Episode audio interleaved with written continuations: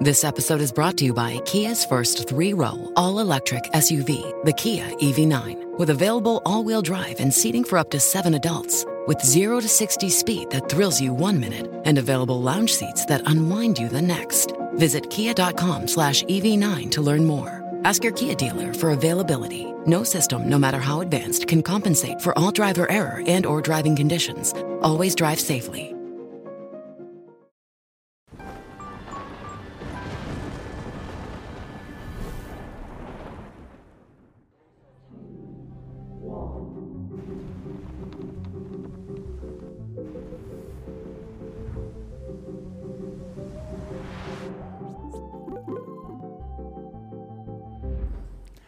Salve, salve, amigos da ciência em todo mundo.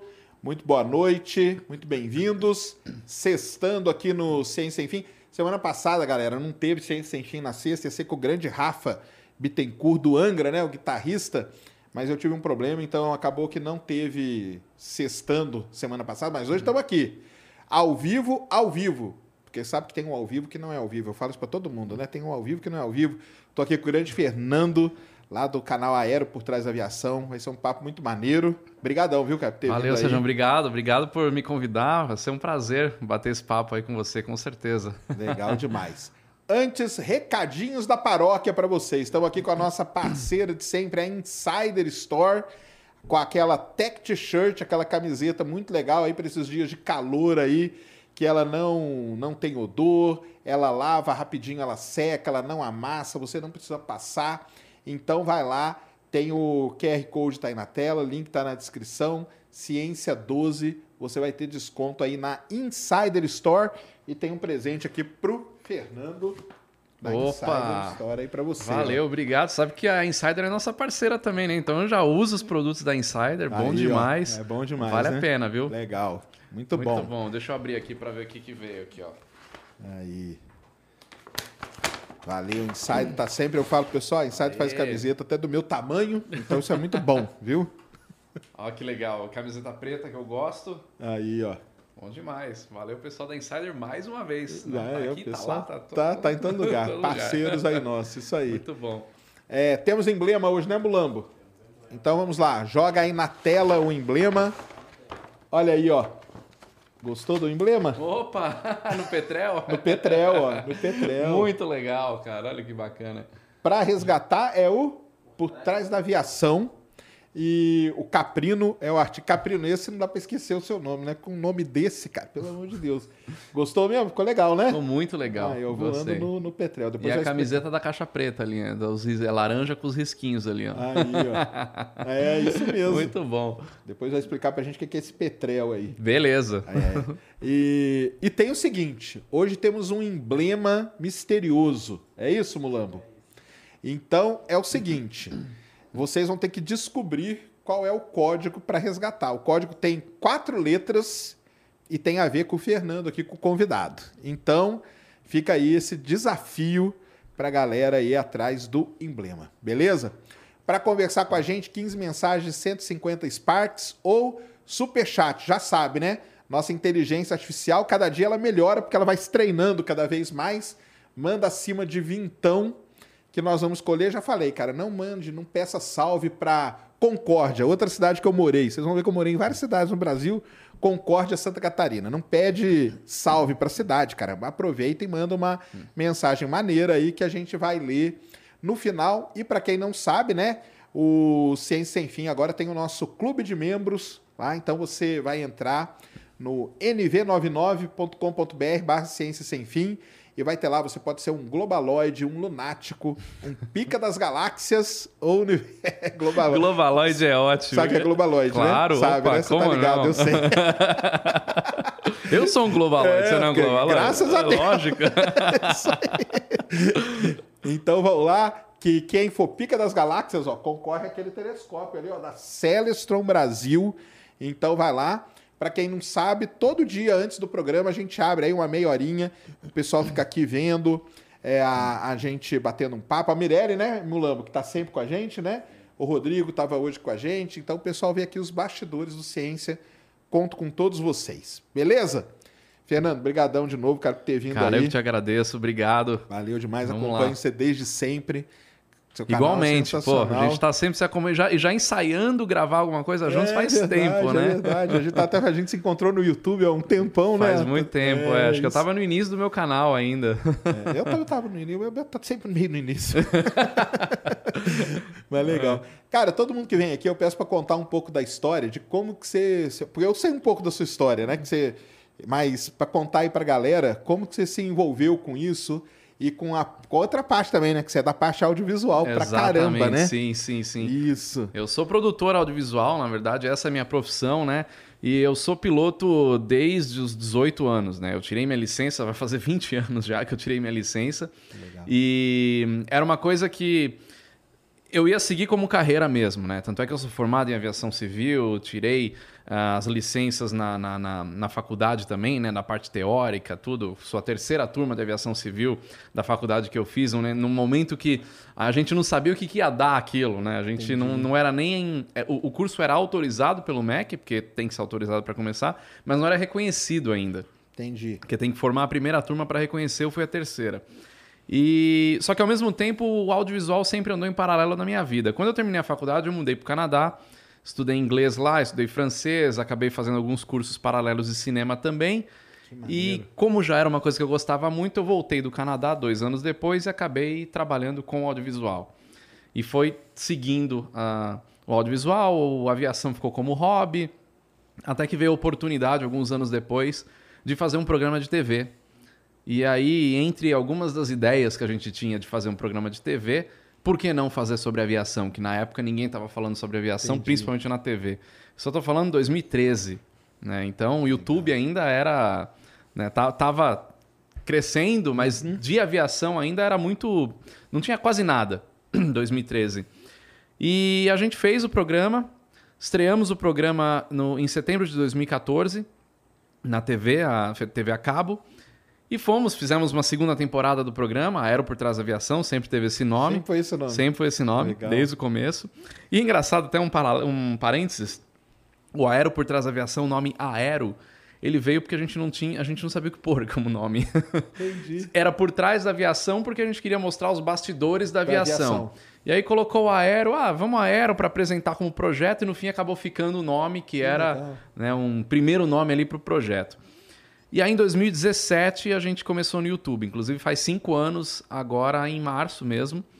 A gente já tinha postado algumas coisas antes, né? Mas era mais teaser do que ia para TV. A gente não usava o YouTube como uma plataforma de mídia. Entendi. E aí começamos no YouTube é, vindo da TV. Então, toda a qualidade que a gente fazia na TV, por eu ser produtor audiovisual também, falei, eu falei, não, eu quero fazer isso pro YouTube. Muita gente me falava na época, não, você, pra que que você vai fazer isso no YouTube? YouTube é diferente, YouTube na televisão. tudo amador, É tudo é. amador, É. é. Falei, não, eu vou fazer desse jeito. E acabou virando a marca também nessa parte É, com de qualidade técnica de Qualidade audiovisual. muito foda, cara. Obrigado. Foda mesmo, tá louco. Não, é Então, demais. a gente foi sempre herdando né, aquele, aquele, aquela produção de TV e aí os contatos que a gente já tinha criado né, em duas temporadas produzindo para televisão. Então não foi do nada, né? A gente começou no YouTube já com uma certa abertura. Tanto é que o nosso primeiro vídeo que bombou foi na chegada do primeiro voo do Airbus A380 da Emirates aqui no Brasil, Uhum. quando ele pousou em Guarulhos. A gente já estava lá dentro, já estava gravando, já fiz entrevista com o comandante do avião, então já foi de uma maneira diferente, né? E aí continuamos. Depois a- o YouTube acabou virando carro-chefe, aí a gente foi pro Facebook também. Então hoje nossas mídias principais são YouTube e Facebook. a Facebook, TV. cara? Facebook também. É mesmo? A gente tá com quase 1 milhão e 300 mil seguidores no Facebook. Caramba. E às vezes as pessoas esquecem do Facebook, né? É, porque o Facebook virou, né, um negócio meio, né, ficou meio jogado ali. É, e é engraçado como é um público são públicos diferentes. Ah, são, né? TV é uma coisa, YouTube é outra, Facebook é outra e cada mídia tem uma tem um público totalmente diferente. Então a gente consegue TV não somar. deve ter hater, né? Não, eles não entram em contato, né? Deve ter, Não mas tem eles como, né? é, Não eles, tem como, eles né? não sabem como falar Não com a gente, tem né? Como, é verdade. Mas, mas tem fã, né? Que veio da TV e foi Tem, acompanhando tem, vocês tem, sempre. Tem gente desde o começo, lá de Que 2014 ainda. Ah, é? Olha que legal. Mas vocês ainda têm um programa na TV, né? Tem, tem o programa na TV. Agora a gente tá num período de pausa, porque a, a, a emissora mudou de nome, mudou de mudou de foco também, né? Então a gente está com o nosso programa de viagem. A gente está com uma tem... Ah, então, porque eu, eu conheço o programa de vocês de viagem também. Isso, que é o Sonho e Destino. Isso. Inclusive a Gisela tá É, aí. isso mesmo. então a gente tem o Sonho e Destino, tem uma temporada do Sonho e Destino na, na TV, que agora o canal chama Modo Viagem, da Globosat. E agora outra, outro programa que é as capitais do Brasil, que a gente está viajando todas as capitais do Brasil. E por que, que o Brasil tem que ser tão grande? Porque é difícil você viajar para tanta capital. Então a gente está com esses dois programas lá. Mas em outras plataformas de streaming a gente tem tanto o Sonho e Destino quanto o Aero por Trás da Aviação. Além de YouTube, Facebook, tem plataformas de emissoras mesmo que... Tipo Netflix, né? Aham. Que a gente mantém também o programa. Ah, que legal. Então tá E- em várias mídias aí. E da parte do turismo, quem é? É, a, é ela? que- Ela, a Gisela, manja? que, tá aqui, que é o, a frente do negócio, Entendi. ela que manda em tudo. Entendi, entendi. que demais. Mas aí você é formado, então, em produção. Aviação, em aviação civil, Ah, formado de acadêmico em aviação civil. Rádio, TV, nada disso? Não, não, não fiz rádio TV, mas eu fiz cinema no Canadá, né? Eu fiz vários cursos paralelos lá então aí. e outros cursos aqui e acabou sendo minha profissão. Tenho produtora desde 2004. então, É sempre pra TV. Pra tudo, na verdade, né? Entendi. Eu, eu entrei nesse meio de produzir programas pra TV em 2000 e, a partir de 2013. Até 2013, assim, em 2004 eu estava na faculdade ainda, em paralelo, fazendo vários cursos do meio audiovisual e com uma produtora. Fiz curta-metragem, fiz videoclipe, fiz um monte de coisa. Fiz até curta-metragem em película na época, ter uma ideia. Caramba, que legal. E aí eu viajei para o Canadá, pro Canadá, fiquei 2005, 2006 no Canadá. Quando eu voltei em 2007, eu montei, eu entrei numa outra produtora, trabalhei lá por um tempo. Aí em 2009 eu montei a minha produtora e a Gisela tinha viajado para os Estados Unidos. Então a gente trabalhou, a gente já trabalhava junto naquela época. Ela nos Estados Unidos, cursando inglês, fazendo outras coisas lá. E eu aqui, aí a gente foi tocando. Quando ela voltou para o Brasil em 2010, aí a gente se juntou de vez e falou: "Não, agora vamos tocar isso aqui direito. Legal demais. Então a legal. nossa produtora já tem mais de 10 anos, né? e a gente trabalhou com audiovisual, com produção publicitária, institucional, curso, uma porrada de coisa até 2014. A partir de 2015, 2016 a gente já começou a mudar o foco e hoje a nossa produtora atende 100% a nossa produção, né? Então é aero, aero e Sonho e Destino, que é o que a Legal. gente trabalha full time. E a parte de, de pilotar? Ficou aonde nisso A- aí? Então, a parte de pilotar nunca saiu, né? Eu me formei em 2004 em aviação civil. Mas já- você queria ser piloto Eu queria comercial? ser piloto de linha aérea, piloto comercial. Esse era o meu objetivo de vida, né? Era sonho desde criança isso aí? Sonho de desde voar criança, é. mesmo? E aí, como eu tive esse, esse período no Canadá, eu acabei mudando um pouco o Entendi. foco. Eu morei em Vancouver, lá é um polo de cinema, né? um polo industrial de cinema muito grande. Então eu, eu acompanhei várias produções. Eu não trabalhei, mas eu acompanhei muitas produções grandes lá. E grande, eu, digo assim, surfista prateado, sabe? É Caramba, coisa, coisa maneiro. Hollywood grande. Não trabalhei, eu só Porque muita gente filma, Presenciei. filma no Canadá, né? Vancouver é uma cidade muito boa para cinema. Hollywood usa muito, porque é uma cidade no mesmo fuso horário de Los Angeles. Você tem montanha, você tem praia, você tem cidade. Você tem uma cidade que parece Los Angeles, tem uma cidade que parece Nova York. Você tem tudo lá. E é uma, é uma produção com. Hoje eu não sei como é que tá, mas naquela época era uma produção mais barata do que gravar, do que filmar em- em- nos Estados Unidos. Então atraía muita produção lá. Vancouver é uma cidade que você tá andando na rua, você tro- tropeça em produção de cinema. Não, e você vê no final do filme, tem, sempre tem agradecimento à prefeitura de Vancouver. né? Exatamente, Vários tem, é. né? Porque tem muitas, muitas. Que Então eu acompanhei várias, assim, de estar tá passando na rua e, pô, tá acontecendo uma produção, vamos ver como é que é. Eu tinha uma amiga que já estava trabalhando nessa área, então ela que me levou para o set do Surfista Prateado, ela me levou para set de outros filmes, ela me levou para o set de um filme com o Al Pacino, Que demais. para assistir, só para ver. Entendi. Estudante de cinema, Ah, tava lá. Só de ficar ali absorvendo É, já tá bom exatamente. demais. Então eu, eu vi muita coisa. E aí quando eu voltei, eu já estava mais engajado no meio do audiovisual, mas eu não parei com a aviação. Eu fui mantendo como hobby, eu, eu mantinha minhas licenças válidas, eu voava, fui sócio de aeroclube por bastante tempo, então pegava avião de aeroclube, voava, sempre mantendo. E aí, com o aero por trás da aviação, foi de cabeça, né? Aí eu consegui ter é, acessos a coisas que nem sendo piloto ou, ou qualquer profissional de qualquer área da Teria. aviação eu teria, né? Então, por exemplo, eu acabei de, embarcar, de desembarcar do navio da Marinha. É, né? ah, eu- depois nós vamos falar Vamos se falar puder, disso. Né? Sim, Falar claro, lógico. A gente fala. É, então eu não teria feito isso se eu estivesse trabalhando numa empresa, né? Eu tenho até um amigo que é comandante de linha aérea, ele falou: "Nossa, me leva junto", é, mas a escala dele não permitia, ele tinha que voar. Então não dava, né?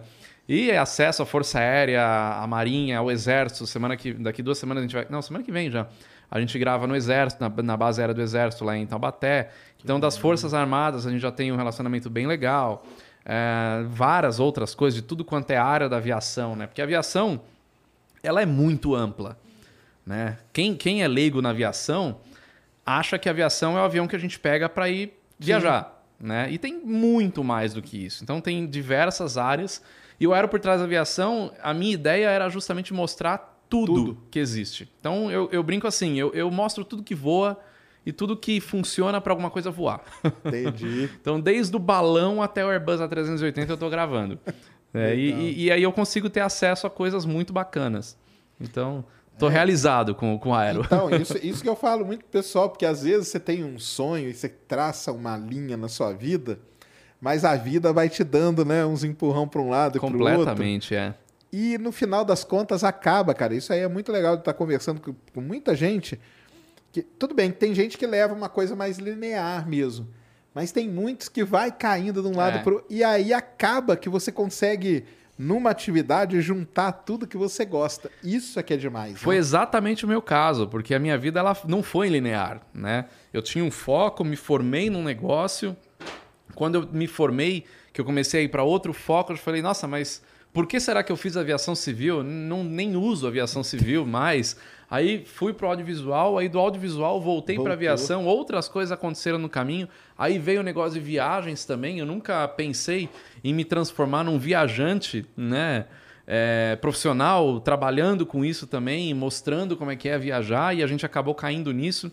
E o mais engraçado, nossa primeira viagem, quando a gente trabalhava com, com clientes né, na, na produtora, tinha um cliente que fazia chamado programas de incentivo, que era viagem de incentivo, que levava ah, grupos de funcionários da empresa para um determinado lugar como um incentivo a, e, e- uma valorização do trabalho. Pô, você fez, você bateu sua meta tal, então você vai para Turquia ficar nos melhores hotéis. Você vai para Dubai. é isso aí, é legal. Você vai para Dubai, como a gente ficou no Burj Al Arab. A gente ficou Olha hospedado no Burj Al Arab, no Emirates Palace com esse cliente. Então, assim, era o top do top.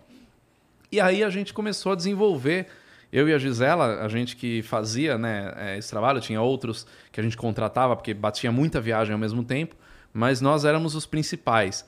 E a gente começou a desenvolver muito esse gosto por viajar. Gisela voltou dos Estados Unidos em 2000 no início de 2010. Em maio de 2010, a gente já pegou a primeira viagem para a Turquia. Eu nunca tinha ido para a Ásia, Turquia, Europa, Ásia, tá ali, né? Metade Europa, metade Ásia, em Istambul. Mas foi o lugar mais longe que eu fui. E a Gisela nunca tinha ido para outro lugar que não os Estados Unidos que ela tinha morado. Quando a gente chegou na Turquia, o país mais diferente que a gente já tinha conhecido, a gente começou a desenvolver um gosto de conhecer lugares diferentes. Né? E, e aí a gente começou isso em 2010 como a gente estava com equipamento, com tudo para gravar com o cliente, pô, vamos fazer alguma coisa aqui. E aí a gente gravou. Gravou algumas coisas que um dia a gente vai publicar isso daí, porque Ah, não publicou ainda. nunca publicamos, porque não foi uma coisa pensando em YouTube. Imagina, 2010, você pensar em YouTube. Quem que pensava em Nem YouTube? né? É verdade. Era loucura, né? E aí a gente deixou isso aí engavetado. E o Sonho e Destino veio acontecer cinco anos depois, né? No final de 2015. Então a gente foi desenvolvendo esse gosto por viagem. A gente ficou quatro anos viajando com esse cliente. E a gente viajou para vários lugares. E aí sempre filmava alguma coisinha. Sempre filmava alguma coisinha. A gente criou um banco de imagens aí nessa legal, época cara. muito bom. E aí o cliente acabou não viajando mais, a gente foi também para outro caminho. 2004 já era o ano, 2014 já era o ano que a gente estava gravando o Aero por Trás da Aviação. A gente começou a gravar o Aero no dia 18 de janeiro de 2014 e estreou na TV dia 22 de setembro de 2014. Então esse período todo de gravação. E aí viagens ao mesmo tempo. Nesse ano a gente foi para Dubai, Abu Dhabi, a gente foi para nem lembro todos os lugares que a gente foi, mas fomos para outras outros lugares também com esse cliente. E aí o negócio foi andando em paralelo. Então você vê que várias curvas ali no meio É, do vão caminho até a gente dedicar toda a nossa produção audiovisual para os nossos projetos, né? Mas isso é uma coisa que demora, né? Sim. Para você. É, isso é uma dica também, né? É. Que tem que dar, né? O pessoal acha que vai. Ah, não, vai acontecer do, do dia pra noite. É, né? aconteci, né? Não é, É, assim que funciona, né? exatamente. Pessoal que acontece, você vai ver, o cara tem 15 anos de carreira, né? Ele aconteceu agora, né? Então é um Exatamente. trabalho longo e a gente abdicar das, dos clientes, das coisas que a gente fazia, chegar a um ponto e falar, não vou atender mais os clientes e vou produzir as minhas coisas e ser rentável, porque a gente tem que se manter, Sim. demora para chegar nesse ponto, né? Demora. Não, é. É. complicado. Mas o negócio é não desistir, não. é- Exatamente. É, demais, é ficar nisso aí. É muito maneiro. E o, e o Petrel? Cara, o Petrel. Petrel, Petrel tem uma história com esse nome aí, porque eu, sei o que é Petrel. Eu acho que a pessoa não sabe o que é Petrel. Petrel é um pássaro, É um pássaro, né? é um pá- pássaro. Eu sei disso porque eu trabalhei numa empresa de petróleo. É, trabalhava na empresa de serviço, né? Halliburton. E a nossa concorrente era Schlumberger, empresa francesa, famosa também nessa área de serviço. E a gente trabalhava com software de petróleo. E, e a Schlumberger, ela criou um software chamado Petrel. Aliás, não só um, mas é o mais famoso do mundo. Ah, é? É. E, e, é o soft, e o software foi em homenagem a esse pássaro que fica na Noruega, não é? Eu não sei de onde ele é, eu sei que ele é do, do É, norte. Da Noruega. É. E aí veio uma outra empresa e criou o nome de um outro software, que, que agora eu vou esquecer, porque não ficou tão famoso, mas era o nome do bicho que comia o petrel. então, o petrel, para quem não sabe, é um pássaro, lá da pássaro. região nórdica tal. É. É, todo né, É, o, resistente. o, Petrel, todo- o Petrel é um projeto é, que veio, que derivou de um, de um avião francês chamado Hydroplum no início dos anos 90 e um engenheiro brasileiro, o Rodrigo, ele pegou esse projeto, foi desenvolvendo, criou o Petrel, depois veio o Paturi, que é outro pássaro também, então foi da linha ali. Mas você é brasileiro, então? Ele é brasileiro, o Petrel é E brasileiro. o cara colocou o nome do pássaro lá da. É, exatamente. Caramba, cara. Que... Eu, por, por falar em Petrel, né? Eu nunca fui atrás da história do avião, né? Então eu falei, caramba, esse deve ser um avião lá da Noruega. Não, que- ele, é- ele é brasileiro, Caramba. muito diferente hoje. Assim, hoje ele é um projeto, vou dizer, quase que 100% brasileiro, porque ele é totalmente diferente daquilo que foi feito em- nos anos 90, né? o hidrotal o lá. Hidroplum ali daquela Hidroplum. época, Hidroplum. E o Petrel, ele é um avião brasileiro feito no interior de São Paulo. E hoje o cara tá ganhando muito mercado nos Estados Unidos. É um excelente avião. né? Não é porque eu tenho avião que eu, que eu puxo sardinha, não. Porque é um bom avião, ele, é, ele tá muito presente no mercado tal. Ele é um avião mesmo, ele não é. Na categoria dele é de avião. Como que é? Porque então, é, que, é que mudou muito isso, né? Entendi. Se a gente pegar, na época ainda do Hidroplum, eh, depois vai do Petrel, depois do, do Paturi, que são as, as sequências ali, ele era um ultraleve avançado, Tem... Ah, né? tá. Porque tem questão de peso, peso máximo de decolagem e tal. Só que na, na última mudança de legislação, eles fizeram uma- algumas mudanças, né? Que agora ele é classificado como Light Sport Aircraft, né? Que é a categoria de avião leve esportivo, né? Entendi.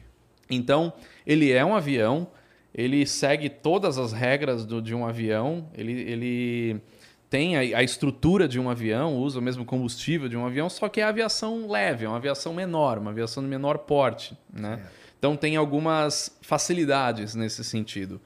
E é uma categoria que foi criada faz alguns anos nos Estados Unidos, essa LSA, né? LSA, Light Sport Aircraft, justamente para melhorar o acesso da, da- na aviação, para ter um, um- um tipo de aviação, vamos dizer assim, mais barata, mas ao mesmo tempo segura. Entendi. Né?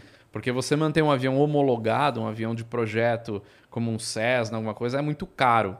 Que aí já, ele já é um outro nível, um Cessna. Ele, ele- então, se você pegar um Cessna hoje, que é um avião homologado, e comparar não só com o Super Petrel, mas comparar com vários outros aviões da aviação leve, do Light Sport Aircraft, não tem comparação. Os, os LSAs hoje eles estão muito superiores em termos de avião. Estou falando dos aviões dos Cessnas antigos, né? Tá. Não os Cessnas dos Pipers atuais, porque claro que eles correm atrás da tecnologia da mesma forma.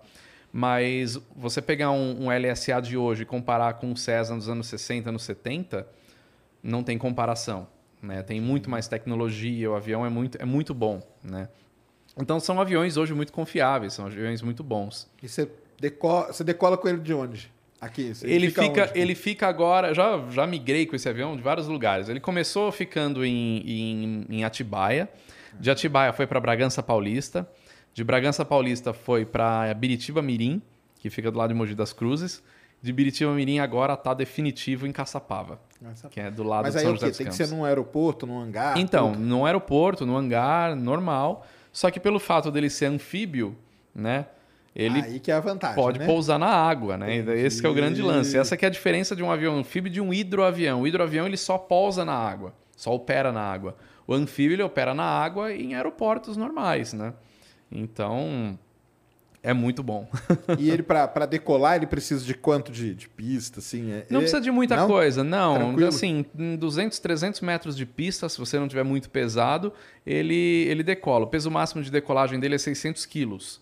Tá. Então é leve, por isso que é aviação leve. Não um Cessna, como a gente está falando, já é avião de uma tonelada, né? Peso máximo de decolagem. É, Os menorzinhos eu estou falando.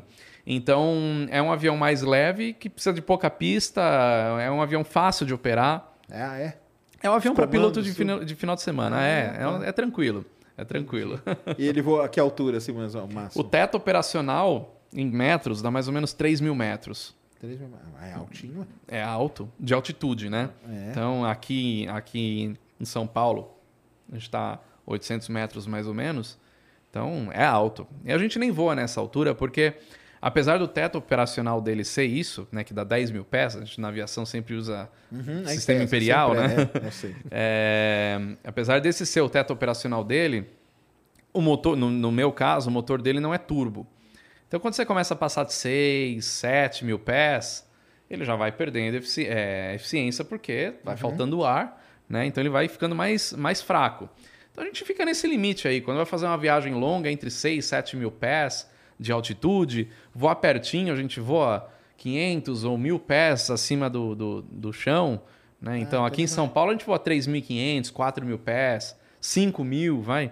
Porque tem questão também de controle de tráfego. Então, dentro do. Ah, isso que eu ia perguntar. Como que é isso aí? Você tem que estar ligado nisso tudo. Tem, tem. Então, e como ele é um avião, né? Ele Como... decola, você tem que pedir autorização, tudo igual. Dependendo de onde se for, sim. Quando tem um aeroporto, um aeródromo controlado, você tem que pedir autorização, tem que fazer plano de voo, tudo isso, Entendi. né? Como um avião normal, né?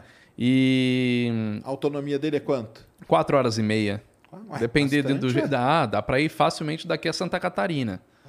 Numa, ele, ele, assim, se eu for direto para Santa Catarina, vai dar umas três horas e meia de voo, né? Lá para os lados de navegantes. Uhum. Mas a gente sempre tem que trabalhar com uma reserva, né? Entendi. Isso está calculado no plano de, no, no nosso Mas aí quando planejamento. você pousa ele na, na água, por exemplo, aí você não precisa avisar pra ninguém. Então, no meu caso lá onde eu opero, não tem torre. Qualquer aeroporto que não tiver torre, não tiver controle de tráfego aéreo, você não precisa avisar para ninguém. Você simplesmente vai, né? Entendi. Só que se você decolar de um aeródromo não controlado, ou seja, não tem nenhuma torre, nada, e você entra numa área controlada, aí você tem que pedir autorização para o controle de, de espaço aéreo, onde que você vai entrar. Hoje em dia não é mais obrigatório você emitir um plano de voo para fazer voos dentro da Terminal São Paulo se você decolar de um aeródromo não controlado. Cara, mas aí você passa por aqui e vai embora. Então, você tem que entrar em contato com o controle de espaço aéreo. Tá, tá. Com controle de tráfego aéreo. Você não, não, não precisa emitir o plano de Ah, voo. tá. Agora, o contrário, não. Se eu decolar do Campo de Marte, por exemplo, e ir para um aeroporto não controlado, Aí daqui você tem que ter um plano eu de tenho voo que ter um plano de voo porque eu estou saindo de um aeroporto controlado. Mas então, não tem é essas fim de peculiaridades. semana não, cara. Tem, que- tem que ter uma... É, é, é esse o grande lance da aviação leve, porque é piloto de fim de semana e tal, só que quando a gente está voando avião, a gente se considera piloto de Não, verdade, porque a gente tem que fazer tudo, né? a gente tem que fazer tudo correto, né? A gente está voando. Independente de ser um avião fácil de voar, um avião leve, uma aviação lenta, porque o avião não é muito rápido, você está dentro de um avião voando. Então, todos os todo o planejamento, todo o cheque, tudo a gente faz normalmente, né? Então, a gente até brinca, a gente gosta de brincar de ser piloto, né? Então, a gente Entendi. tá lá e estamos brincando de ser piloto de verdade. E já foi interceptado por algum, assim? Não, não, não. Não? Eu já fiz voo perto da fronteira, né, com a Bolívia ali, quando eu vim com esse avião de Manaus para São Paulo. E Nossa, você veio, trouxe ele de Manaus? eu trouxe ele de Manaus. E aí como que você veio? Veio parando. Veio, vim parando, foram sete paradas. Caramba. Sete paradas no- ao longo do caminho. E aí, com certeza, perto de fronteira, você tem que fazer plano de voo, senão você vai se interceptar. Você vai ver um tucaninho da Força Aérea do seu lado te interceptando. Então, você faz o plano de voo. A gente ficou, acho que umas 50 milhas, uns 70, 80 quilômetros aí afastado da, da, da, da fronteira com a, Bolí- com a- com a Bolívia. Então, sem plano de voo, É interceptado. Entendi. Mas a gente segue todos os procedimentos. E acho que é- essa é a diferença de um piloto que é, vai se dar bem, que vai ter tudo certo, nunca vai ter problema, de pilotos que infelizmente acabam tendo problema. O cara que entra num avião de pequeno porte achando que está entrando num brinquedo, ele vai ter problema. Porque ele não está entrando num brinquedo, ele está entrando num negócio que voa. Entendi. né? Claro, claro. Então, Tá independente se você está voando um avião homologado, bimotor, turbo-hélice, ou entrando num aviãozinho pequeno, monomotor, a pistão, você está voando, você vai falar com o controle de tráfego aéreo, você vai fazer procedimentos. saber aqui. dessas Você tem que coisas. saber tudo igual. Mas aí não exigem curso, não exige nada. Tudo, tudo, tudo. Exigem tudo. Exigem tudo. Você Ah, tem que ser tá. piloto, tem que ser. Para você voar qualquer aeronave homologada, você tem que ser piloto privado, no mínimo. Entendi. Né? No caso de aviões da aviação leve, você tem uma outra licença, porque como é, é piloto recreio, né, piloto desportivo, você tem uma licença chamada CPA, que é Certificado de Piloto Aerodesportivo. Ah, tá. No final das contas, hoje em dia, o CPA e o piloto privado, eles É estão muito parecidos. É, o Tá. CPA tem menos exigências, mas tem, claro, você tem que fazer prova na ANAC, você tem ou na Associação Brasileira de Ultraleves, que é a ABU, você- mas você tem que fazer uma prova, você tem que ser checado por um checador certificado e tudo mais. Agora, para voar qualquer avião, você tem que ser no mínimo piloto privado. Certo.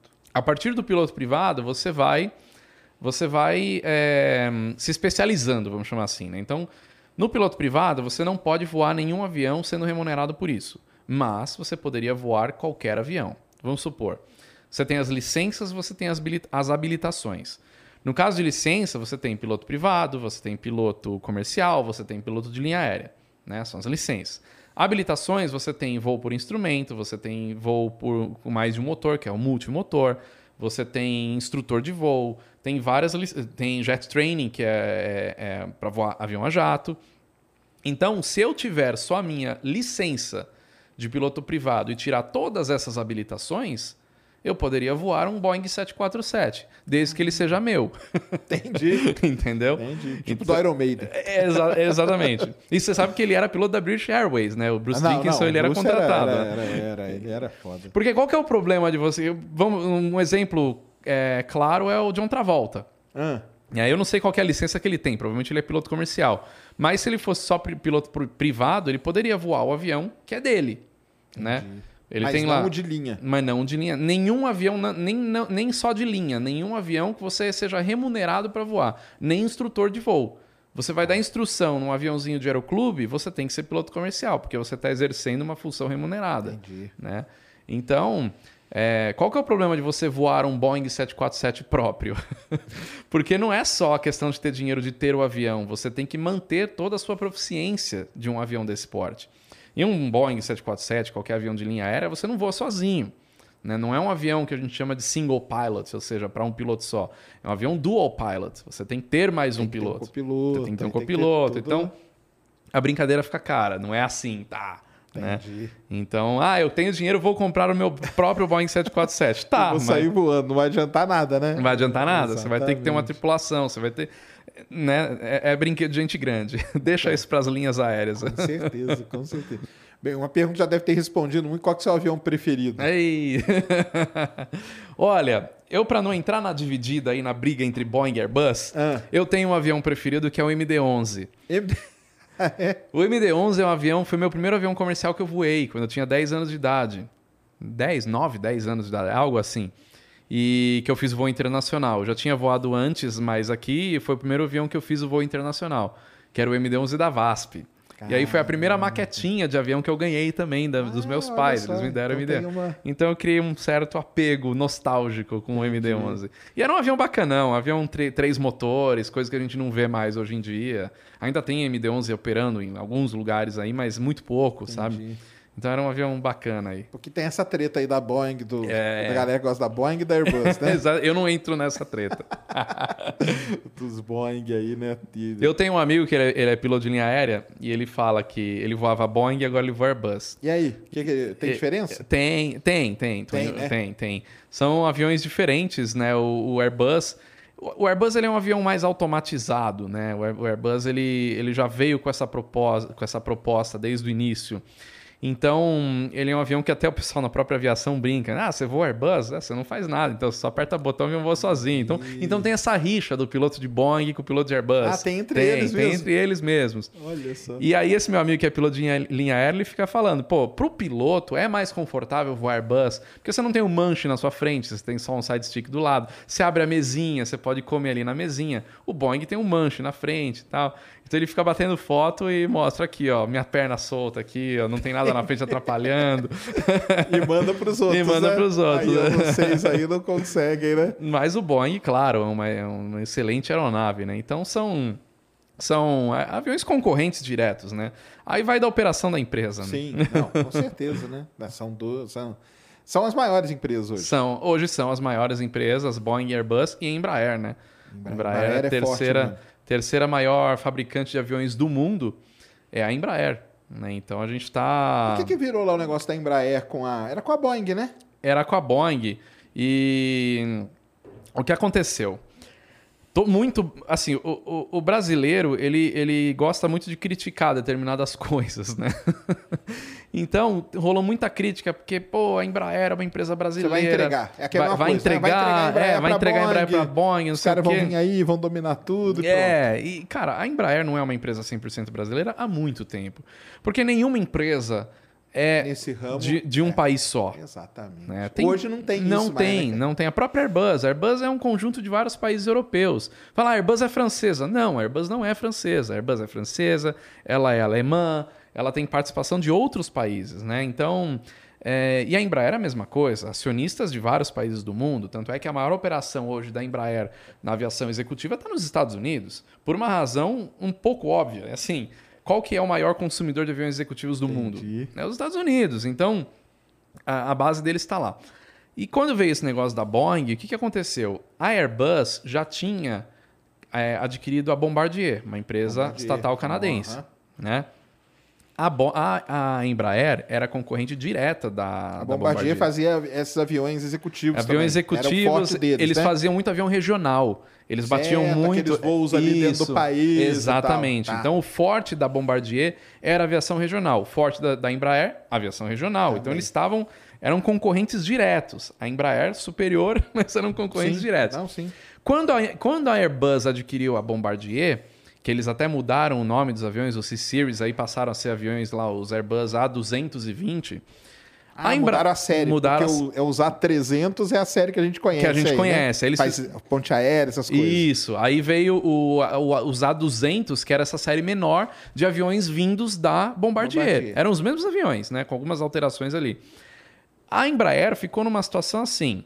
O principal concorrente Foi para uma grande. foi para uma gigantesca. A Boeing queria incorporar alguém, fazer o que a.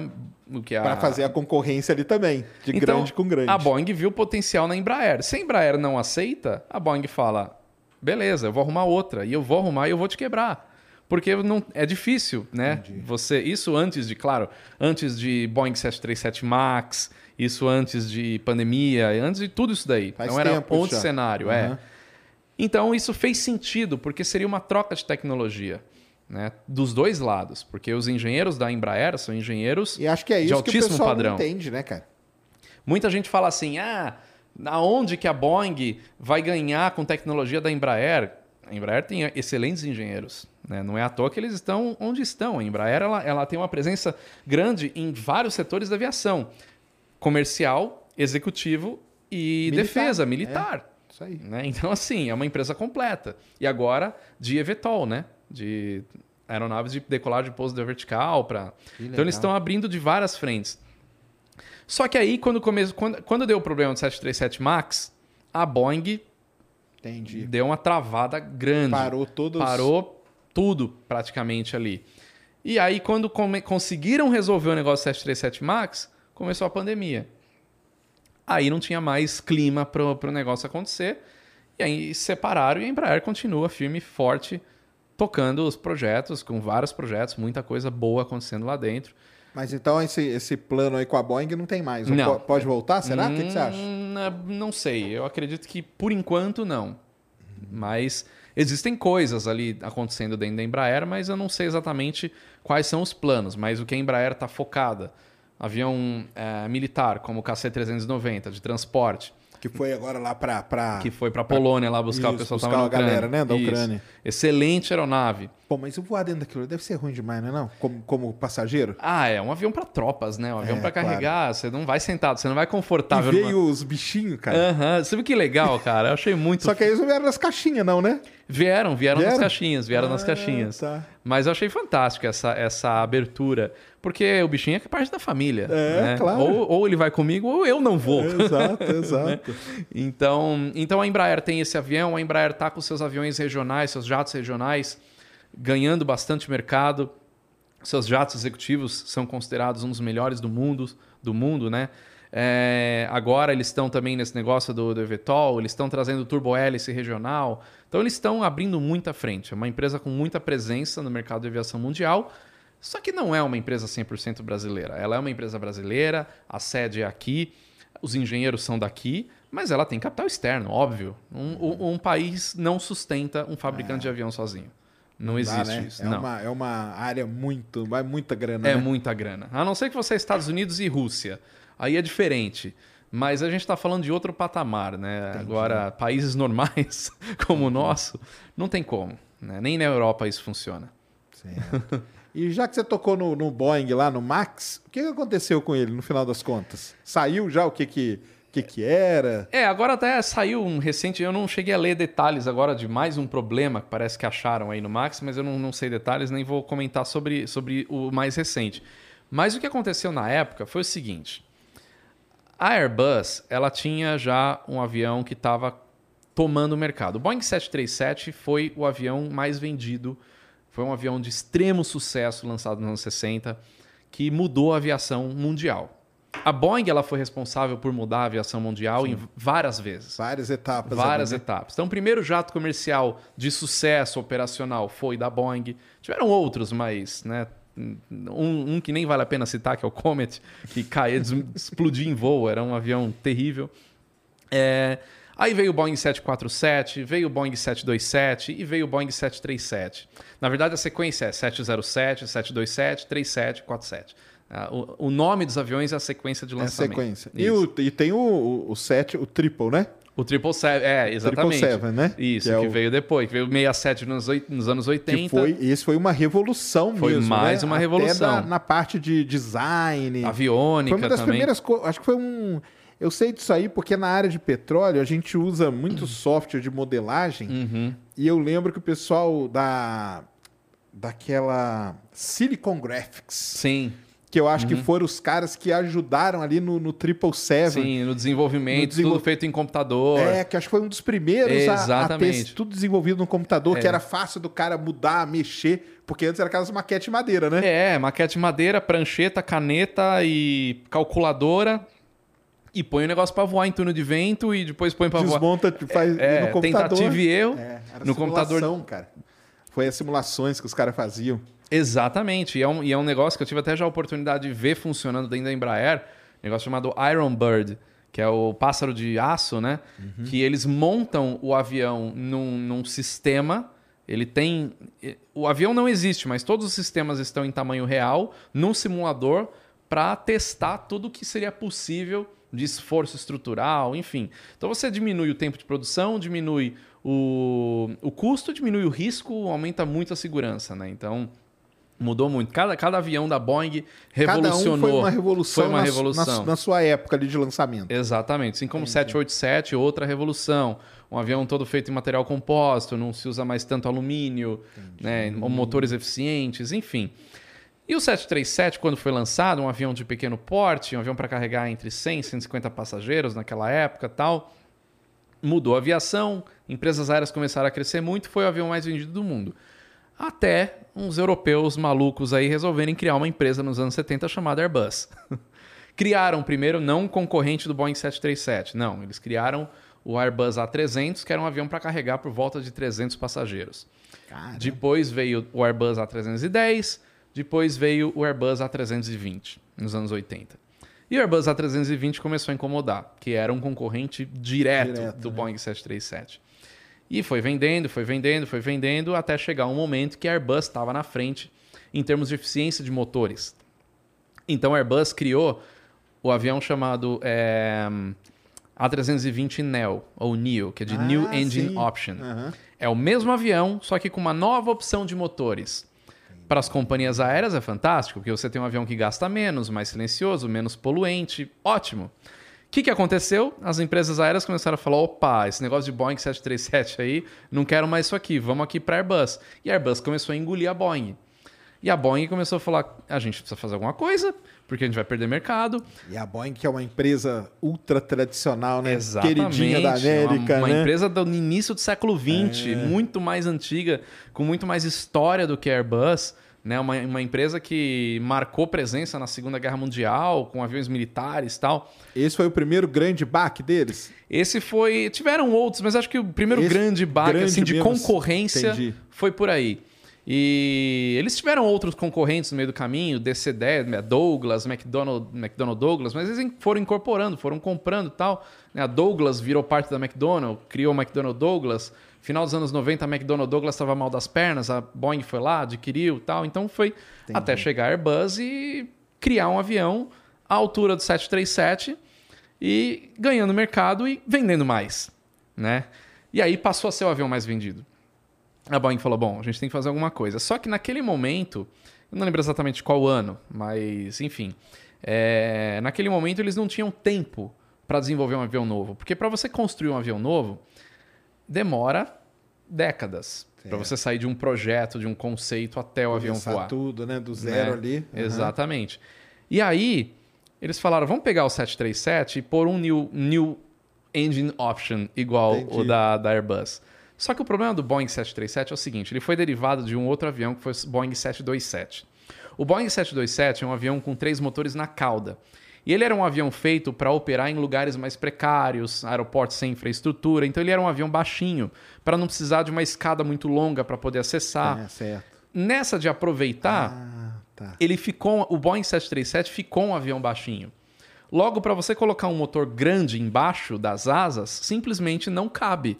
Você tem que mudar a estrutura toda. Você tem que levantar. Para levantar, você tem que mudar trem de pouso. Para mudar trem de pouso, tem que mudar a estrutura. Faz um avião novo. Então, qual foi a solução de colocar esses, esses motores grandes, mais eficientes? Pôr eles um pouco projetados para frente. Então, Entendi. eles, eles ganharam esse espaço, porque você tem um espaço limite entre o chão e, o- e a base do motor, e eles ganharam esse espaço colocando o motor para frente. Só que os motores são extremamente pesados. Quando você põe os motores para frente, você muda o centro de gravidade do avião. Certo. E aí, para você mudar o centro de gravidade do avião, você tem que reestruturar. Para não ter que mexer no projeto inteiro, porque o objetivo era vamos fazer, Fazer isso logo. rápido, né? É. Puseram um software. O ah, software. é o, ba- o famoso o software. famoso software. Entendi. E o software, o software trabalha lá no, no elevador, no, no- no elevator, né? atrás, naquela asinha de trás do, do avião, Certo. o profundor, é, para ajustar, Compensar. para compensar isso aí. Certo. Né? Software. Então tem sensores. feito na- por software. Tudo feito por software. Tem Caramba. sensores na frente do avião, sensor identifica ângulo de ataque diferente e tal, manda informação para o computador, o computador ajusta ali, beleza, tudo certo. Se o software não desse pau, se os sensores não dessem pau. Caramba. E foi o que aconteceu. Só que o grande problema, além de um problema, além, além disso, né, envolvendo o hardware e software do avião, também tinha um problema de treinamento de pilotos. Porque a partir do momento que você faz um avião diferente, as companhias aéreas vão ter que gastar com Treinando. treinamento de pilotos. Coisa que a Airbus não fazia, porque a Airbus, você entra na cabine de um 320 Neo e um 320 antigo, né? É igual. É igual. É a mesma cabine. Então você não precisa treinar piloto. Inclusive na, na linha agora, a companhia aérea que tem o, o, o 320 antigo e o 320 Neo, o mesmo piloto vai, hoje na escala é o Neo, ah, hoje na escala não é o Neo. Não e tem não problema. faz diferença. Entendi. Né? Tem algumas questões ali, mas é pouca coisa. Não precisa de um treinamento específico. A Boeing quis fazer a mesma coisa. E aí os primeiros pilotos que pegavam falavam o quê? É, só- aí os primeiros pilotos que pegavam, quando dava algum problema No software. software, eles não sabiam como reagir em minutos ou até segundos Certo. Após Preciosos. uma decolagem. Exato. Então o avião decolou, você está com o motor a pleno, de repente o software entende que em vez de o avião estar nessa posição, não, em vez do avião estar nessa posição, o avião está assim. E o software fala: não, o avião está assim, mas ele tem que estar assim. Ah, Só que na verdade o avião baixo. está assim, então ele, tem, ele fica assim. Nossa, cara. E aí Foi aí que teve os, os acidentes. Foi aí que tiveram os dois acidentes, um lá na, na Indonésia, né? Na, acho que Lion Air, né? A empresa, a primeira empresa. Não, não é Lion Air. É Lion a primeira empresa? Esqueci o nome. E a segunda foi a Ethiopian Airlines. Uma no final de 2017, 18, final de 2000. Quando que a gente foi pra, pra Etiópia, você lembra? Eu não lembro. Enfim, foi nessa época aí. Porque eu, eu, eu, lembro bem da Etiópia, porque eu estava na Etiópia no dia da. No dia do acidente? No dia do acidente. Caramba! Eu, ia, eu fui gravar na Etiópia a Ethiopian Airlines. Caramba! A gente decolou daqui de Guarulhos à noite, Boeing 787, na voo bonitão. Quando a gente chegou lá na Etiópia em Addis Abeba, tinha tido acidente. A gente sai do, do avião, um clima de velório na, no aeroporto terrível. A gente não sabia o que acontecia, tá dentro do avião. Quando eu abro a internet e tal, caiu um avião em Addis Abeba. Eu acabei de chegar em Addis Abeba.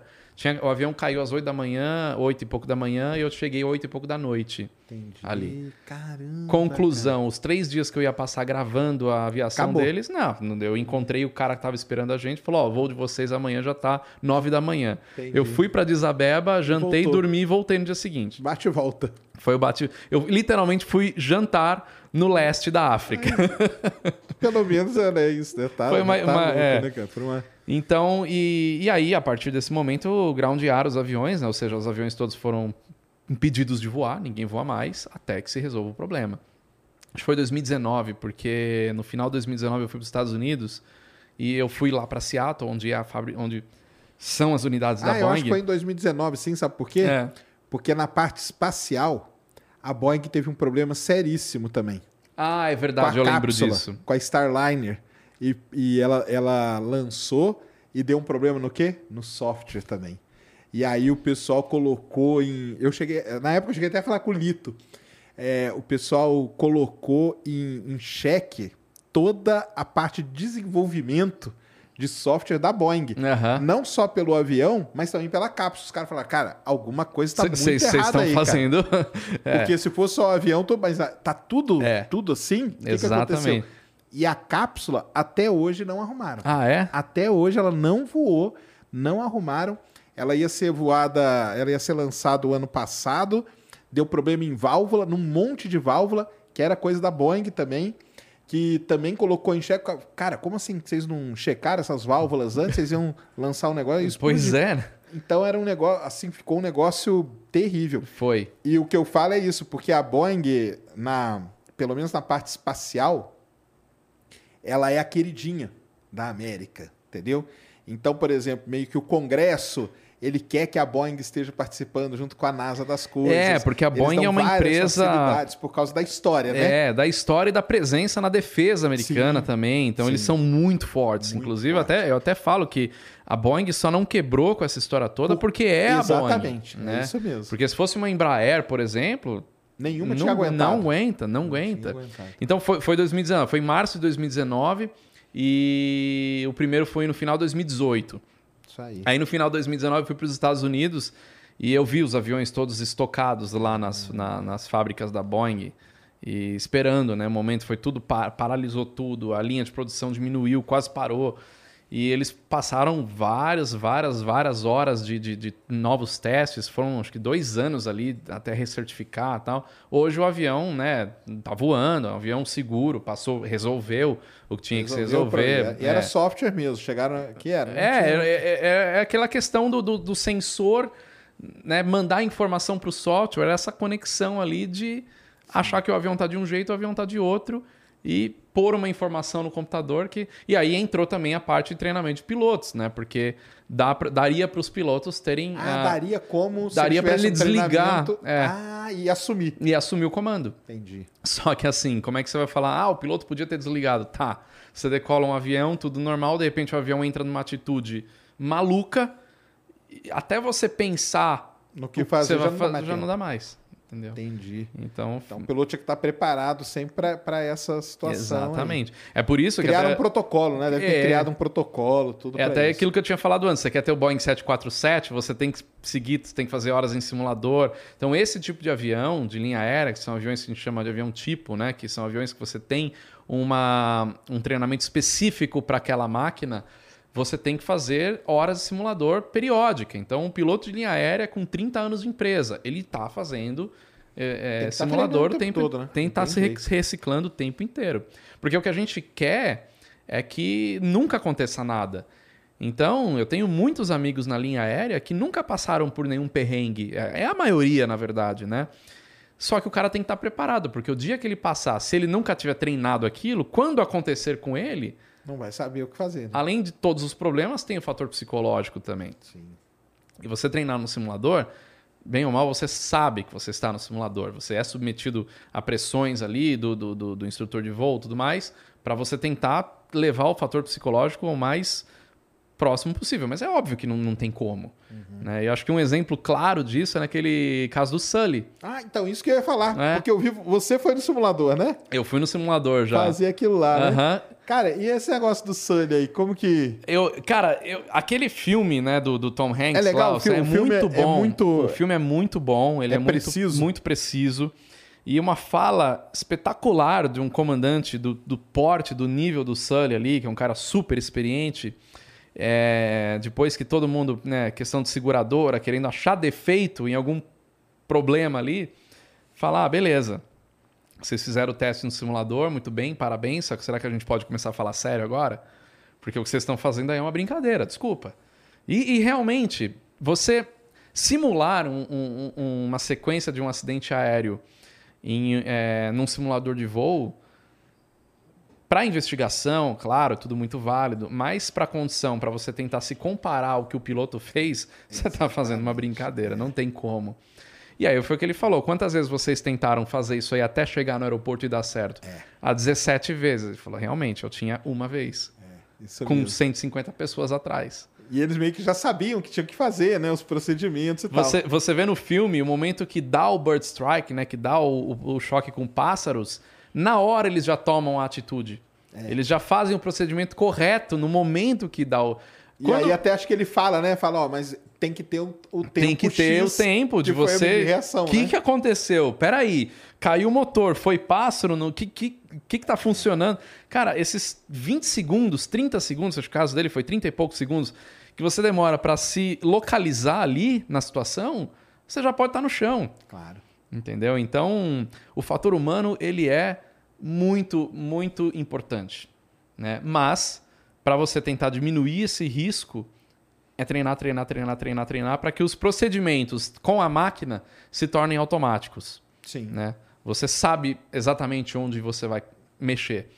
E, e é engraçado, eu como gravo em muitos aviões diferentes, aviões que eu não sou piloto, simuladores de aviões que eu não sou piloto, quando você senta no cockpit de um avião, você tem as coisas básicas. Você sabe onde está o manche, você sabe onde está o painel principal ali de, de, de instrumentos, você sabe onde estão as coisas básicas, mas tem coi- várias coisinhas que estão em posições diferentes. O Airbus você aciona o motor no- aqui na, na parte de baixo, o Boeing você aciona o motor na parte de cima. Caramba. Então são detalhes que um piloto Muda de Airbus tudo, né? muda tudo. Claro. Um piloto de Airbus não vai voar um Boeing, ele vai voar Airbus. E conhe- tem casos de gente que eu conheço que o cara voava uma aeronave, foi voar outra, né? Voava, voava Airbus, foi voar Boeing. Voou um tempo na Boeing e voltou para Airbus. Nesse tempo de alguns anos que ele ficou na Boeing, voltar para Airbus foram meses de treinamento de um avião que ele já voava, porque você automatiza sua- o, seu, o seu procedimento. Eu já voei, baixando bastante o, o- o nível de complexidade das aeronaves. Eu já voei em, em outro Petrel que não era meu. Cara, o Petrel tem cinco botõezinhos no meio, tem pouca coisa ali. Você muda um botão de lugar, você já. Opa, peraí. Ah, já- aonde Já tá? perde a referência. Já perde a cara. referência. Perde a referência. Tem um aviãozinho que é muito usado em treinamento de piloto, que é o Cessna 152. Esse Cessna existe desde os anos 60, acho que 50, não sei, mas é muito. E tem muitos aviões. E cada aeroclube tem uma configuraçãozinha diferente, um detalhezinho diferente. Você faz aula num aeroclube, numa escola de aviação, você vai para outra, o mesmo avião, você precisa olhar e falar, peraí, Tem que dar um Tem que tempo se para você situar. se É. situar, né? Por isso que tem um curso até para aviões que você não precisa fazer aula de simulador. Tem um curso cham- chamado Ground School, que é a escola de terra. Entendi. O que, que é o Ground School? São algumas horas, que você pode até ter horas de voo também, mas são algumas horas teóricas para você entender sistemas, entender localização de botões, entender o geralzão Caramba, daquele deve ser avião uma que das você coisas vai. mais importantes, ó. Você não pode ficar procurando o botão enquanto você tá Claro. voando. Ah, é, né? Você tem- Ah, Aí onde que é? Ih, agora calma aí. É, Peraí, não sei, cara, deixa eu ver aqui. Não, calma aí, não dá, né? Não dá mesmo. Nossa, que doido. Esse filme aí do Sully, então ele é bem fidedigno. Ele Sim, É, bem... vale a pena. É um filme muito bom. é um filme muito bom, né, cara? É. Ele, era um cara famoso? Não, ele era um, ele era um piloto normal, um piloto de linha aérea da US Airways, uma empresa que nem existe mais. E ele- foi um dia, inclusive, a Gisela morava lá, né? Na, na época Ah, que isso é? aconteceu, Caramba! é. Em Nova York, foi em 2009. É, pra quem não lembra, ele decolou de um avião, bateu os pássaros, né? É, ele decolou do pessoal. LaGuardia. O LaGuardia é um aeroporto que está a leste de Manhattan, lá em Nova York. E ele decolou do LaGuardia e logo depois da decolagem deu um bird strike com, com um bando de gansos. E gansos canadenses, que são aves grandes. Então, uma coisa é você ter um bird strike com um passarinho, com um urubu, vai estragar um motor. Um urubu é um pássaro grande. Agora, bando de gansos canadenses estragar os dois motores é uma probabilidade muito pequena. E isso acontecer durante a decolagem, que é o momento que você precisa de mais energia ali do avião para Tá poder no sair. máximo, né? É um problema grande você perder os dois motores em cima da cidade de Nova York, né? Então, ele conduziu a situação ali de uma forma muito, muito boa, né? Tanto é que deu o resultado que deu, né? Aí Salvou ele pousou, todo mundo. pousou no Rio, né? Pousou no Rio e foi massacrado depois por ter tomado a, de- a decisão de pousar um avião daquele no Rio. Porque ele poderia ter supostamente voltado para o LaGuardia ou ido para o aeroporto de New Jersey, que é do outro lado do Rio, que é o Teterboro, que é um aeroporto executivo que tem lá. Mas E é isso que o pessoal fica simulando, e né? é isso que o pessoal fica simulando. Se dava tempo, Você dava poderia ir, dava tempo. Dava, se ele tivesse tomado a atitude exata e perfeita no momento que acontecesse o Bird Strike, né? Sim. O que na vida real não funciona Não, assim. porque tem aquele tem o tempo de reação, né? Exatamente. Não é tão simples assim, né? Nossa, esse é, é um negócio assim bem complicado. O nesse negócio assim da aviação, ela sofre muito com essas com tudo isso, né, que a gente passa aí pelo mundo afora, né? Teve aqui o lance do- do- dos atentados, né?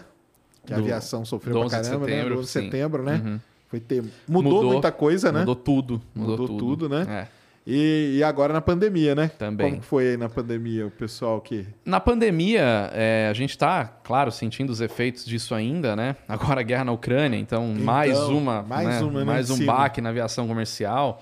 É, mas os- o, o que aconteceu na pandemia se criou protocolos que ficaram muito presentes, né? Até hoje, o uso de máscara nos aviões e tal. Mas são coisas que tendem, ao, com o tempo, diminuir, né? Uhum. Senão a gente voltar exatamente como era antes, né? Nessa questão de protocolos. Uma coisa eu achei ótimo, né? Você, o avião para no, no terminal, não levanta todo mundo desesperado querendo sair como se o avião é fosse chato demais, né, demais, né? Então pelo menos agora tem um pouco de civilidade, assim, né? Eu sempre fui o último. Cara, levanta aí, cara. É, Se matem aí na deixa, frente, cara. Exatamente. então hoje está um pouco mais controlado. Acho que isso poderia continuar. Entendi. Agora, o 11 de setembro mudou para sempre, né? Foi, né? O que veio do 11 de setembro em termos de protocolo de segurança não- era muito mais livre. Você tem duas mudanças de protocolo de segurança muito drásticas, né? Desde o. é, uma coisa foi o atentado que aconteceu nos anos 90, acho que foi em 93, né? Um atentado à bomba que teve em Nova York. E que mudou já o procedimento de segurança. Até então, não tinha nem. Você não era nem obrigado em alguns aeroportos passar pelo raio-x. Pelo raio-x. Você ia direto, né? Aí, a partir dos anos 90, isso mudou. Quando deu 11 de setembro, aí travou tudo. Aí mudou, criaram o TSA lá nos Estados Unidos, né? Que é aquela agência de segurança dos aeroportos. E não existe mais aeroporto sem, sem raio-x, sem segurança. Nos Estados Unidos é muito mais pesado o negócio do que aqui. Aqui é brando, aqui é tranquilo. É, não, nos Estados Unidos. Eu viajei para os Estados Unidos. Minha primeira vez para os Estados Unidos a trabalho foi em 2003. Pouco depois. Eu fui lá para Salinha, cara. É. Porque você estava no auge, 2003, Isso. tinha acontecido há pouco, Pouco tempo, tempo. é. Cara, fui revistado inteiramente. Tu, cara, pensei que A até... tal salinha. É, pensei que iam fazer até uma, uma endoscopia em mim, entendeu? É Cara, é, não, é porque eles estavam num nível assim de, Sim. de neura É, violentíssimo. paranoia no nível total, alto, cara. é. Paranoia total, né? É. É, era aquela época, teve um momento que você não podia embarcar com nada na bagagem Exato. de mão. Era um saquinho para você transparente para você levar os seus documentos. Não podia levar mochila, não podia Nada. levar nada. Exatamente. Era bem pesado. Até hoje nos Estados Unidos você ainda passa por scanners, além do raio-x corporal, aquele que você levanta o braço, gira o Isso, negócio em volta de isso você, isso aí. tira sapato, passa o paninho no sapato, leva pro laboratório, vai, volta, é, é um monte de coisa. Mas eu tenho uma história engraçada antes do 11, 15 dias antes do 11 de setembro. Eu viajei, eu tava viajando com os meus pais pro, pra, pra Europa e na volta foi no finalzinho de agosto de 2001. Caramba. Meu pai comprou uma espada de na Espanha e foi na bagagem de mão a espada. Na bagagem na de mão? bagagem de mão. Caramba, Isso dia 20, acho que foi no, foi no dia do meu aniversário, dia 28 de agosto Ah. de 2001. Caramba. Ele carregando uma espada na bagagem de mão. Aí quando a gente chegou no. Não, acho que quando a gente embarcou lá. Acho que a gente embarcou pela Espanha, não lembro exatamente, foi pela Espanha. É, o cara perguntou, né? No, tinha raio-x já, né? O cara perguntou: ah, o que, que é isso aí? Aí meu pai brincou, porque tava embalado numa, numa, num negócio de papelão. Meu pai brincou, não, isso daí é uma metralhadora. Aí o cara do raio ah, que engraçado, tá brincando. Nossa, isso né? nos Estados Unidos depois você falava isso, era preso. é preso. cara. É. Aí o cara passou, ah, não, é uma espada. Não, tranquilo, embarca aí. Embarcou. Uma espada. doideira. 15 dias depois o mundo muda completamente, né? E é isso. Você faz uma brincadeira dessa hoje no aeroporto, você vai preso. Nossa senhora, cara. Vai É. preso. Não, caramba, cara. Eu depois tive uma história no aeroporto lá nos Estados Unidos também, cara, que eu, eu ia muito pra lá, trabalho, e o pessoal gosta muito de café, né? Aham. E aí eu resolvi levar café. Ah, cara, eu me ferrei, cara. Porque um cachorro invocou com a minha mala lá em Houston, 5 e meia da manhã. O cachorro invocou com a minha mala e veio os caras. O que, que tem aí? Falei, não, cara, não, tem, tem coisa. Eu falei, cara, tem café. Aí é só eu abri a mala. Não, vamos lá. Pega. Aí passa o paninho. Passa o paninho, não, cara. Pegaram meu café inteiro, esfaquearam, tiraram tudo, porque o cachorro ficou, invocou, cara. O cachorro invocou com o negócio, cara. E eu explicando, não, cara, eu venho pra cá, tal, tantas vezes, olha aqui, ó. E o pessoal sem pé de café do Brasil e tal. O cachorro aquele dia, cara, tava. Tava invo- inspirado. Tava invocado com o café, cara. e os caras detonaram minha mala, porque aí isso foram atrás, né? Procurar se tem é, fundo falso Ah, e sim, tudo. é. E virou um negócio assim de, de segurança. Aí o Lito teve aqui e ele contou a. Não sei se você fala disso, mas ele contou a, a versão dele, a opinião dele, do famoso. Malásia? Ah, tá, que sumiu no. que é, sumiu. Sim, que ele já me contou a versão dele. Ele já. te contou a versão dele, né? Já. Não, ele contou aqui pro pessoal que, que tem, tem a ver com o 11 de setembro. Porque quando o, o- uma das grandes mudanças do 11 de setembro foi que o cockpit fica É porta iso- blindada, você não abre de jeito nenhum. e É, tal, né? Sim. E. Não, eu vou falar aqui porque ele já falou, tá até no canal de cortes e tudo, que ele fala que o piloto, né? Ele fez ali uma. co- Uhum. Matou o matou copiloto. copiloto. É. Ele não falou como. então não- ele falou pra mim depois. Ele falou mas pra mim também, é, eu sei Mas isso como. aí a gente não fala, não. Tá bom. que ele matou o copiloto e como é blindado, ninguém entra. A gente, a gente não pode falar como. Não pode. Porque, É, exatamente, é isso mesmo. É, e como é blindado, ninguém foi ali, ele mudou. Aí ele começou a fazer aquelas coisas dele lá pra. Pra- Qual que é a sua opinião? Você- Olha, eu, eu sinceramente não tenho uma opinião formada em relação a isso. Eu, eu acho que tem muita teoria da conspiração em relação a esse Não, negócio. aí começou, né? Ter É, várias, né? Tem várias, é. Isso. Tem a teoria de que o avião pode ter se despre- ter despressurizado, o pessoal desacordou, inclusive os pilotos, que pode ter sido uma despressurização ah, que, que não foi. é, como é que se diz? É, tem uma palavra que eu esqueci, que ela é in- in- instantânea, né? É, foi uma despressurização, foi perdendo oxigênio e. O pessoal foi desmaiando. o pessoal então. foi desmaiando sem perceber. Os Não próprios foi pilotos. aquele que caiu tudo é, uma vez. É, tá- foi, foi acontecendo e todo mundo desmaiou. Talvez quando caiu as máscaras Já já, já tava tava, todo todo, mundo- mundo... desmaiado. Entendi. E, e aí o avião continuou até acabar o combustível e cair. Né? Tem a teoria de que o piloto se matou, mas eu não tenho uma opinião assim do que realmente aconteceu. Eu, eu, eu, eu gosto de me basear mais em Não, fatos, né? certo. Não em, em- Por exemplo, um fato de um piloto que se matou foi da Germanwings, né? O alemão lá. Ah, qual que é esse? Esse, inclusive, esse acidente mudou mais uma coisa na aviação, né? Que até então, portas blindadas, você não abre aquela porta de jeito nenhum. a não ser com código. E funciona assim. Eu já até tenho vídeo no meu canal falando disso, né? Mostrando como funciona. Como, como abre. Como abre. Então você, a comissária coloca um código e o piloto tem que autorizar ali a entrada né, do, do, do comissário. Ou o comissário chama e o piloto abre por dentro, né? Certo. Mas é o controle do piloto, não é só colocar o código, pá, a porta vai abrir. Entendi. Porque o piloto tem uma. Tem, ele tem, tem um uma... tempo. Se ele não responder em 30 segundos, aí a porta abre. Né? Porque o cara hum, pode ter tido um problema lá dentro também. Entendi. Então, você, por, que, por que isso? Porque se um terrorista, alguém, sabe o código, né? E coloca lá e já abre imediatamente, é problema. Agora, se ele coloca o código, a porta demora 30 segundos para abrir e o piloto vê, pô, é um terrorista, ele bloqueia, não, vai, não abre. Né? Então tá na mão do, dos pilotos na cabine. Só que até então, até esse acidente da German Wings, é, a, podia ficar um piloto, uma, uma pessoa sozinha na cabine. Hoje não pode mais. Ah. Então o copiloto se aproveitou no momento que o comandante levantou para ir no banheiro, trancou a porta, acabou. Ninguém Esse mais da entra. German Wings foi antes do Foi do depois, do, do não, do Malaysia. O Malaysia foi 2014, não, foi 2014, né? É, acho que foi. Acho que eu sei que o que foi atingido por um míssil na Ucrânia foi em 2014. O que caiu no mar foi um pouquinho antes. Da German Wings, eu não lembro se foi antes, se foi 2008 talvez. Ah, não lembro, dá uma conferidinha aí, ver se exatamente o, o a data. Malaysia 2014, né? O German Wings acho que foi 2008, se eu não me engano. Mas enfim, então, depois desse, não podia Depois ficar... desse, tem um procedimento agora que, se alguém, algum dos pilotos precisa ir no banheiro, vem a comissária-chefe de cabine, ela entra, ela espera, entendeu? Não fica uma pessoa só mais na, na cabine para evitar que um lunático resolva. Então, por isso que eu acho... 2015? Ah, então foi depois. Então, o da Germanwings foi depois do da, da Air Malaysia. Certo. É... Fica em 2008 na cabeça. Tá bom, 2015 então. Mas, por isso que Mas eu acho esse que... da German Wings é, é comprovado que o é cara... É comprovado que foi esse isso. É... Foi e como isso. que conseguiram? Ah, através de, de, de caixa preta, ah, tá. o, o, histórico psicotécnico do cara também, né? O que o cara era meio depressivo, tinha, aí o cara resolveu se matar e levou todo mundo junto, né? Ele jogou o avião nos Alpes. Mas por isso que eu acho que esse negócio da, da, da Malaysia é assim, ah, por que, que o piloto teria que matar o, o, o, cara do lado, porque se uma lei já aconteceu antes do German Wings, ele poderia esperar o cara sair, trancar a porta e fazer a mesma coisa. Né? Então, não sei. Entendi. É, não, fica é, essa dúvida. Fica aí. a dúvida. É, Talvez e... nunca saberemos. É, né? É. E depois foram achar, né? Hospedar, aí teve toda uma. É, demorou muito para achar, muito, né? né? Foi, foi. Demorou muito, é.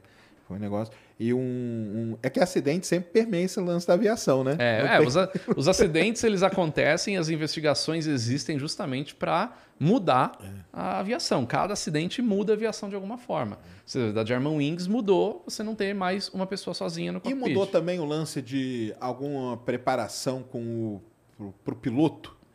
Tipo alguma coisa de é psicológica, sei lá, acompanhamento ah, mais sim, próximo sim, isso pilotos sempre, sempre muda, né? Os pilotos eles já têm um acompanhamento periódico, né? Sim. Então sempre acrescenta alguma coisa, justamente para ver se o cara não tem algum potencial, Entendi. né? Tanto é que é muito raro isso acontecer, né? Esse caso da German Wings e talvez se o piloto da Malaysian também tenha feito a mesma coisa, são ponto, casos muito isolados, né? Entendi. De acontecer algo desse tipo. E aí é. vai mudando, vendo, pô, é, é um problema é psicológico, é então vamos melhorar isso aqui. É um muito foda, né, cara? Porque você, assim, ele tá com, sei lá, 100 vidas na mão dele ali, né? É um negócio, é, é uma, uma responsabilidade, responsabilidade violentíssima. Violentíssima. Né? É. Exatamente. Então, é, você tem que confiar no cara que tá lá, né? Então, todos os treinamentos, é uma série de coisas que faz tudo funcionar. E tudo funciona, uhum. né? Com eficiência. Uhum. Então, mas, é, mas tem uma fiscalização muito grande em cima, tem sindicato, tem um monte de coisa envolvida na operação, principalmente de linha aérea. Na aviação como um todo, né? Mas em linha aérea, que você transporta muita gente, né? Um outro que mudou muito a parte de investigação foi o da, da Air France, né? Também. O jeito que os caras encontraram né, a caixa lá depois, né? De muito tempo, né? Pois é, exatamente. Uma, uma baita pesquisa. E foi a matemática, né, que, que, que achou, né? É, porque você tem que fazer, fazer cruzamento de dados, né, para conseguir encontrar um negócio daquele. É, quando a caixa preta ela entra em contato com a água, ela já começa a emitir um sinal, mas ali foi um negócio complicado, demorou para achar e acharam, né? E aí, então... graças a isso, que conseguiram reconstruir até então ninguém sabia direito, né? Ninguém Ficava sabia. naquela, né? É, porque é um, é um acidente que vários aviões passaram naquele trecho antes e depois, e só aquele acabou caindo.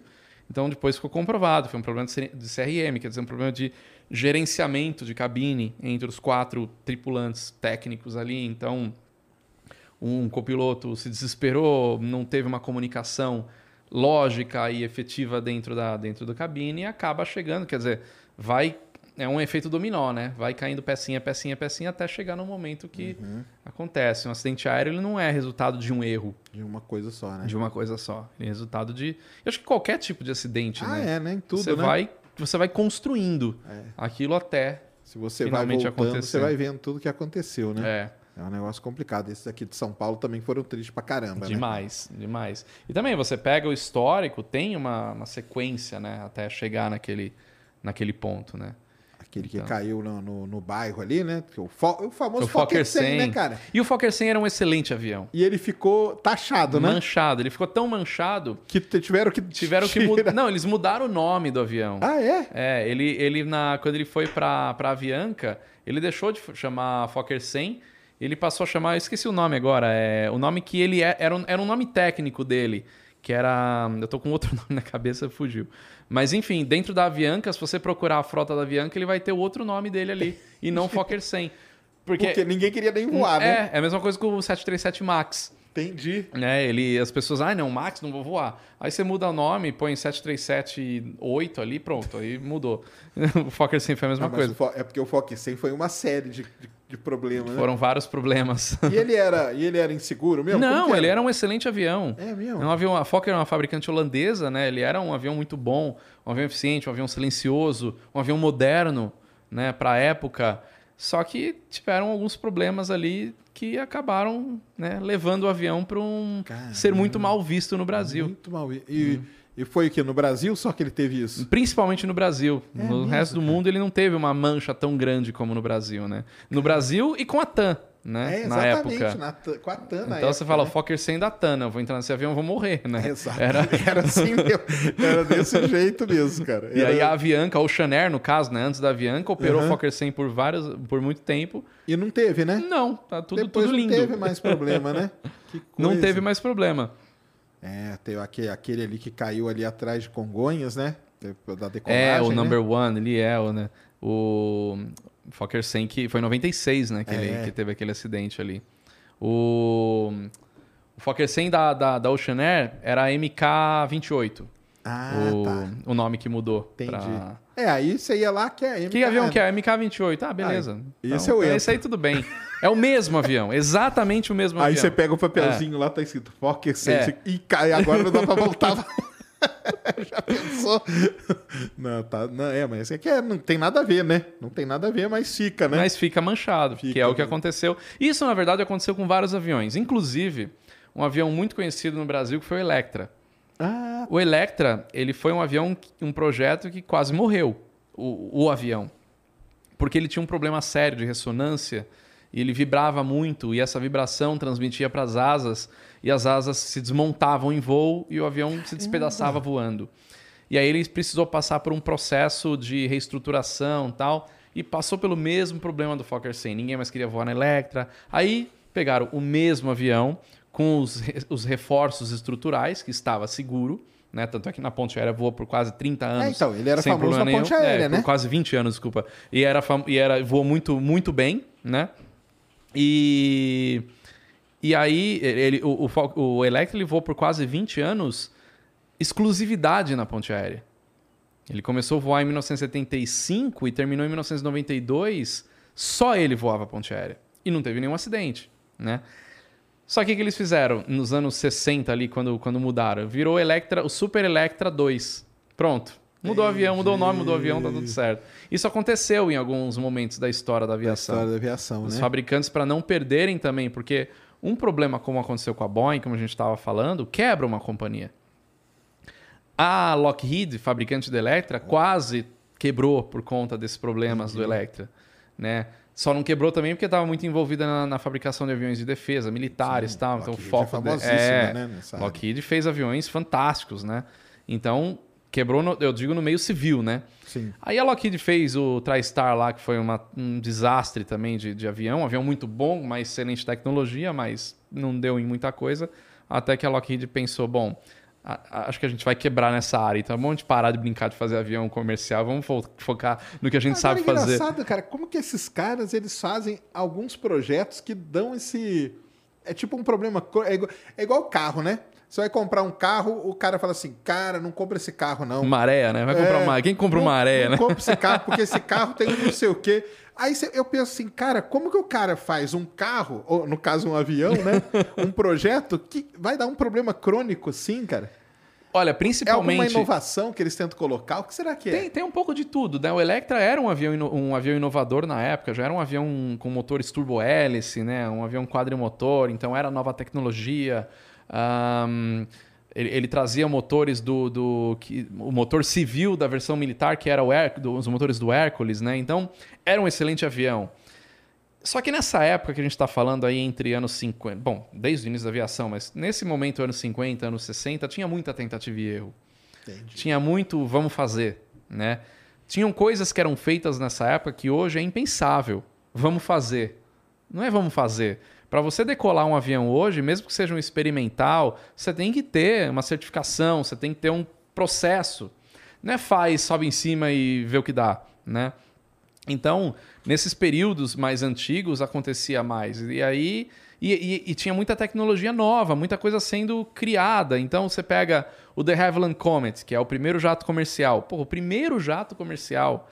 Imagina o, o, o- o risco que se existia para você colocar um avião pressurizado a 40 mil pés de altitude. Era só piloto de teste, aqueles malucos lá. Então, e aí você enfia um monte de passageiro junto, entendeu? E aí, com quatro motores dentro das asas, que o The Havilland Comet, se você olhar o design, ele parece até um design futurista até hoje. Ele é bonito, ele é um avião legal tal. Mas se você pensar que você está colocando três motores a jato dos anos 40 dentro das asas do avião, é fadiga de material, é superaquecimento, janelinhas quadradas que cria fadiga nos cantos, uma série de problemas que vai se descobrindo fazendo. Então, para chegar onde a gente está hoje, com uma um nível de segurança na aviação muito alto, com softwares muito bons, muita gente precisou passar por tragédias no meio do caminho para a gente chegar nisso. Né? Então, hoje você explode fogo. Quantos foguetes o Elon Musk não, não explodiu aí na. Mas o bom é que não tinha ninguém dentro, né? Exato, exato, Então, exato. tem, o que a gente vê hoje nessa, nessa corrida espacial comercial que, que existe aí entre os principais, vamos dizer aí, o Elon Musk, a- o Jeff Bezos, o, o, Richard Branson, Branson, é, Mas o Branson teve um problemão com Teve. aquele, com aquele é, o, com o o Spaceship, Spaceship, One, One, sim.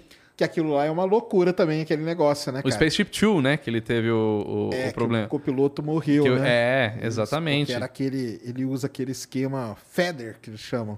Ah, sim, que ele vai... é. Você sabe como que nasceu isso aí? Não, como nasceu, eu não sei. O, o projetista inicial, ele imaginou a peteca. Ah, sim. Sabe que a peteca você joga ela, E ela sempre cai- cai, é, é. ela sempre cai direitinho. Então o que ele falou, eu vou mandar o avião ir pro, lá pro espaço e pro piloto não ter que manobrar e fazer nada, porque senão ele tem que começar a manobrar o avião para ele Aham. voltar.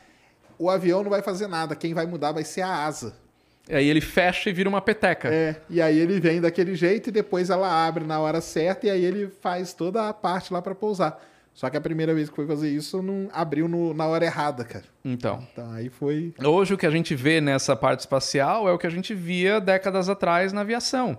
Muita tentativa e erro e vamos lá. Alguém tem que fazer, né? Eu costumo até dizer assim, né? Muita gente critica esses caras. Pô, Jeff Bezos, bilionário, brincando de viajar para o espaço. Nossa, esses caras são criticados. Cara, em 1906 tinha um cara brincando de fazer avião para ganhar campeonato, chamava Santos Dumont. Exatamente. Era um milionário da época que brincava de fazer avião, né? E, e- então assim, alguém tem que começar. Alguém tem que pôr dinheiro, alguém tem que se arriscar, alguém tem que se matar para poder É, isso é chegar meio na... que o Elon Musk fala, né? É, Que alguém, além de alguém ter que começar, vai ser muito caro no começo. exatamente. Pouquíssima. Que é, que é o que era o avião antes, né, cara? Exatamente. Avião antes não É. era essa, essa festa aí hoje, não, cara, que todo mundo, qualquer um voa, Nada, não. nada. Eu vou, por exemplo. Na- teve uma época que você voar de avião era uma- um acontecimento, Era um, né? era um acontecimento, era todo mundo muito bem vestido, era um negócio assim, né? Vou voar do avião. Você pega, principalmente antes da Segunda Guerra Mundial, porque depois da Segunda Guerra Mundial também a aviação ela cresceu Muito, exponencialmente, né? Sim, né? Foi uma embora, coisa, né? né? Foi, foi a guerra dos aviões, né? Até final dos anos 30 ali, a aviação era o glamour extremo. Então você viajar de avião era um acontecimento, era um evento, né? E não era para qualquer um. Não é, tanto é que travessias de navio do Atlântico ainda Europa América nessa época era muito mais normal, porque a aviação demorava, Sim. era caro demais, né? Então É que o pessoal não lembra, né? Não, não, não procura não- isso. ninguém estava lá, né? É, então também é, não vai procurar aí fala assim, pô, mas o cara vai pagar 400 mil dólares pra voar, no, pra ir pro espaço. Ca- É o começo. Alguém vai ter que fazer e tem gente que paga Assim como, exato, assim como carros já passaram por isso. também, Lá né? no início, antes da, da revolução do, do Henry Ford de produção em série, você ter um carro era ter uma joia, você ter um negócio assim inatingível, né? Exatamente. Então, alguém tem que se meter aí. E na hora que fazer. começar e começar a voar e tudo, é a defesa do Elon. Mas esses caras são muito criticados. E eu acho que, igual você falou, né? Todos esses caras aí na- no, no decorrer da história, né? Os fundadores dessas grandes empresas, né? De uma Boeing da vida, né? De uma Lockheed, Aham, né? sim. Com certeza é porque antigamente não tinha o Twitter, ir lá xingar o cara, então era tudo fácil. é. A vida dos caras cara era muito trabalhava e só ficavam sabendo quando o negócio já era sucesso, né? Exatamente. Exatamente. Esse que era o negócio. Mas é, devem ter sido criticados um monte também, né? Pela, pela sociedade. Ah, com época, né? certeza, com certeza. Mas é uma coisa que tem que ser feita, né? Hoje, quem não quer É fazer uma. né? É inovação. É o preço da inovação. Exatamente. E você fazer um voo suborbital hoje é uma possibilidade de você aumentar. é, você diminuir, na verdade, muito o tempo de uma viagem. Sabe que é o, o- a ideia do Elon Musk é essa, né? Sim. Com a Starship, né? Você sabe que Fazer é. voo suborbital. Fazer voo suborbital. Pô, ele, com isso é que ele quer financiar a ida para Marte, na verdade. Você cria uma ponte, né, pra, É. ir, né? Porque você pensa, qual que é o maior problema hoje de você fazer um voo hipersônico? É a atmosfera, é a, é a aerodinâmica, né? Você tem problema de superaquecimento de material, você tem problema de boom sônico, você tem uma série de co- consumo de combustível, Que foi isso que matou o Concorde, que né? foi isso que matou o Concorde. O Concorde, ele foi um avião empurrado, na verdade. Ele já era para ter morrido bem antes, né? A gente pode até falar dessa da história, é interessante a história Ah, do Concorde. Pode falar, é demais, né? Isso É. é lindo, né? Mas só essa, essa parte do voo suborbital, você elimina a atmosfera da equação. Você decola, faz um voo hipersônico fora da É atmosfera aí. e volta, né? Você consegue voar muito mais rápido. Mas o Concorde é interessante, porque ele foi um avião feito entre du- com num acordo de duas nações, França e Reino Unido, né? E, a- e o Reino Unido já tinha perdido muitos projetos. O Reino Unido nunca se deu tão bem na aviação. Teve é muito, mesmo? pro- muito projeto que deu errado, muitos, muitos. O grande problema do, Reu- do Reino Unido foi que, no- ainda no final, é, me- mais para o final da Segunda Guerra Mundial, eles criaram um comitê para definir, para o governo britânico definir quais eram os aviões que as empresas aéreas que viessem a surgir depois da guerra precisariam usar. Então é um governo dizendo para as empresas, ó, vocês precisam disso. É óbvio que não deu certo Ah, claro. né? Porque a demanda é totalmente diferente. Então, por conta disso, muitos dos aviões que foram criados nesse comitê não deram certo.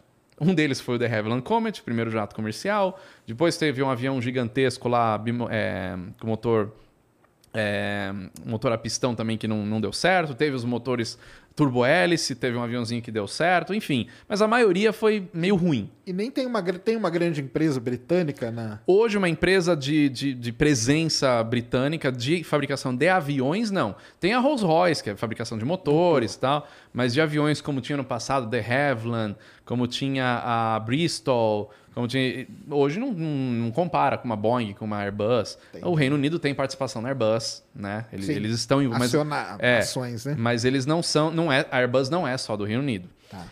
Enfim, é, por conta de tanto fracasso ao longo da, da aviação britânica, com o Concorde tinha que dar certo. E a França também tinha que dar certo. Eles tinham feito alguns aviões, alguns deram certo, outros não, tal. Então eles tinham que criar uma nova revolução na aviação comercial mundial. Veio o Concorde. Só que o Concorde era extremamente gastão, era extremamente barulhento, tinha limitações tremendas e não era qualquer um que ia poder voar aquilo. Até o momento que, em testes de voo supersônico nos Estados Unidos, os americanos definiram o seguinte: no território dos Estados Unidos, avião supersônico comercial não voa. Por causa do boom. Por causa do boom. Porque ele passava, dava aquele boom que quebrava vidro. Quebra tudo, coisas. dispara alarme. E uma coisa que as pessoas é, não sabem é o seguinte: o boom sônico ele não acontece só quando o avião passa a barreira do som. A partir do momento que o avião passou a barreira do som, ele vai acontecer ao longo de todo o trajeto por onde esse avião passar. Então, se o avião decolar de Los Angeles, supersônico, e pousar em Nova York, o caminho inteiro do território americano vai ouvir, né, naquela, naquele, Sim, sim.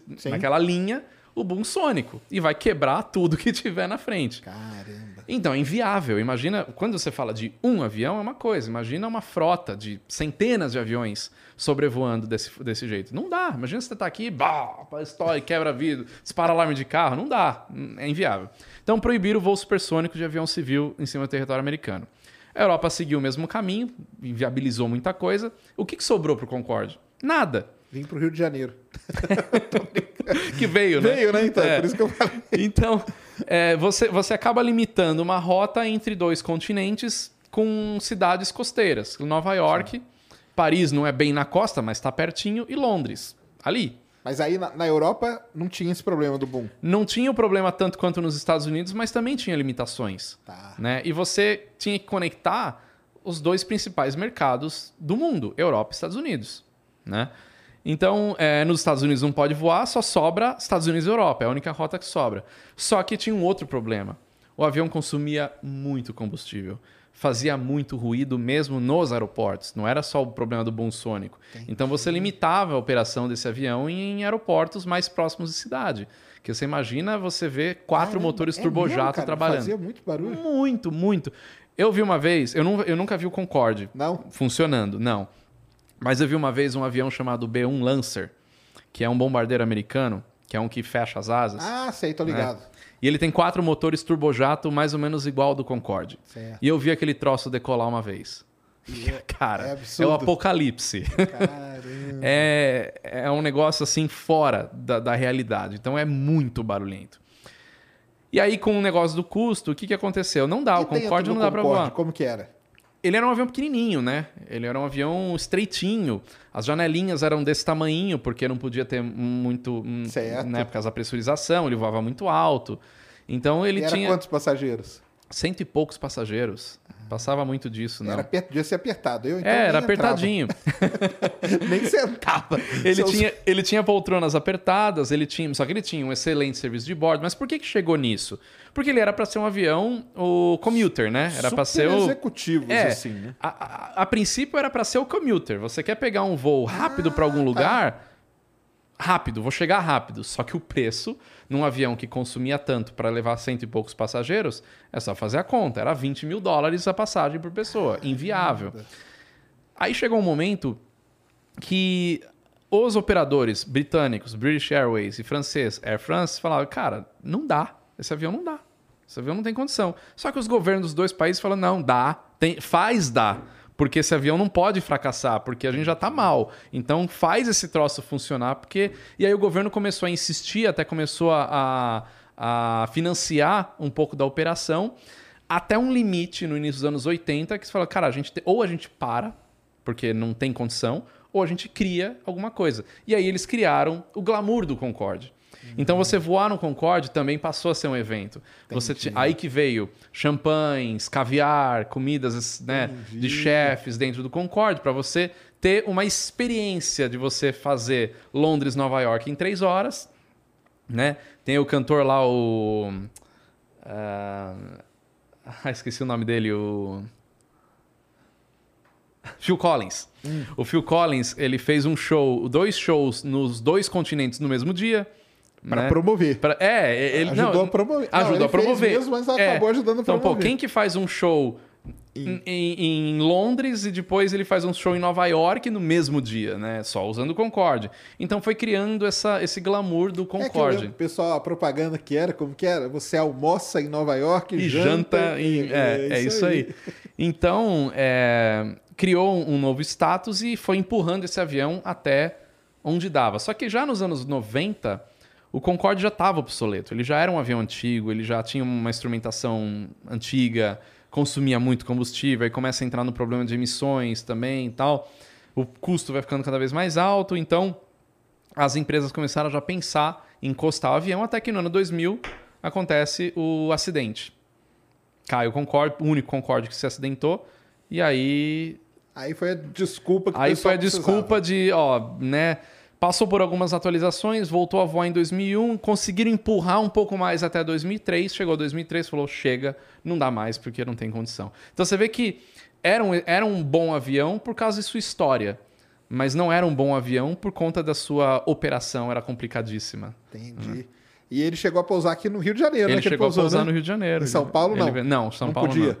Eu não sei se era até questão de poder ou não. Isso eu não, não sei te do- dizer. do por boom? É. causa do ruído, talvez. Não, o boom nem tanto, porque ele podia vir subsônico Ah, entre, até tá. aqui, né? Entendi. Mas aí era o Rio de Janeiro, né? Tinha todo o glamour Rio de Janeiro Sim, e tal. sim. Então acabou fazendo essa. Conhece gente que tirou foto dele ou que Conheço, o meu grande nele? amigo Panda voou Ah, o no, Panda. no- É, o Ah, Panda com voou. no- certeza, O né? Panda já voou em tudo, né? Qualquer O coisa que você ele falar pra ele. né, o dia que ele me falou, né, eu adoro voar em avião soviético. Eu falei, cara, legal. Quero trazer o Panda aqui um dia, cara. Traz, cara, você vai ter um ele papo aqui. excelente com ele. Ele é- ele é excelente. demais, ele é demais, Ele é muito dele. bom. E o... Ah, então ele chegou a voar no, no, Voou. no, no o que, que o Panda não voa, né? Que demais.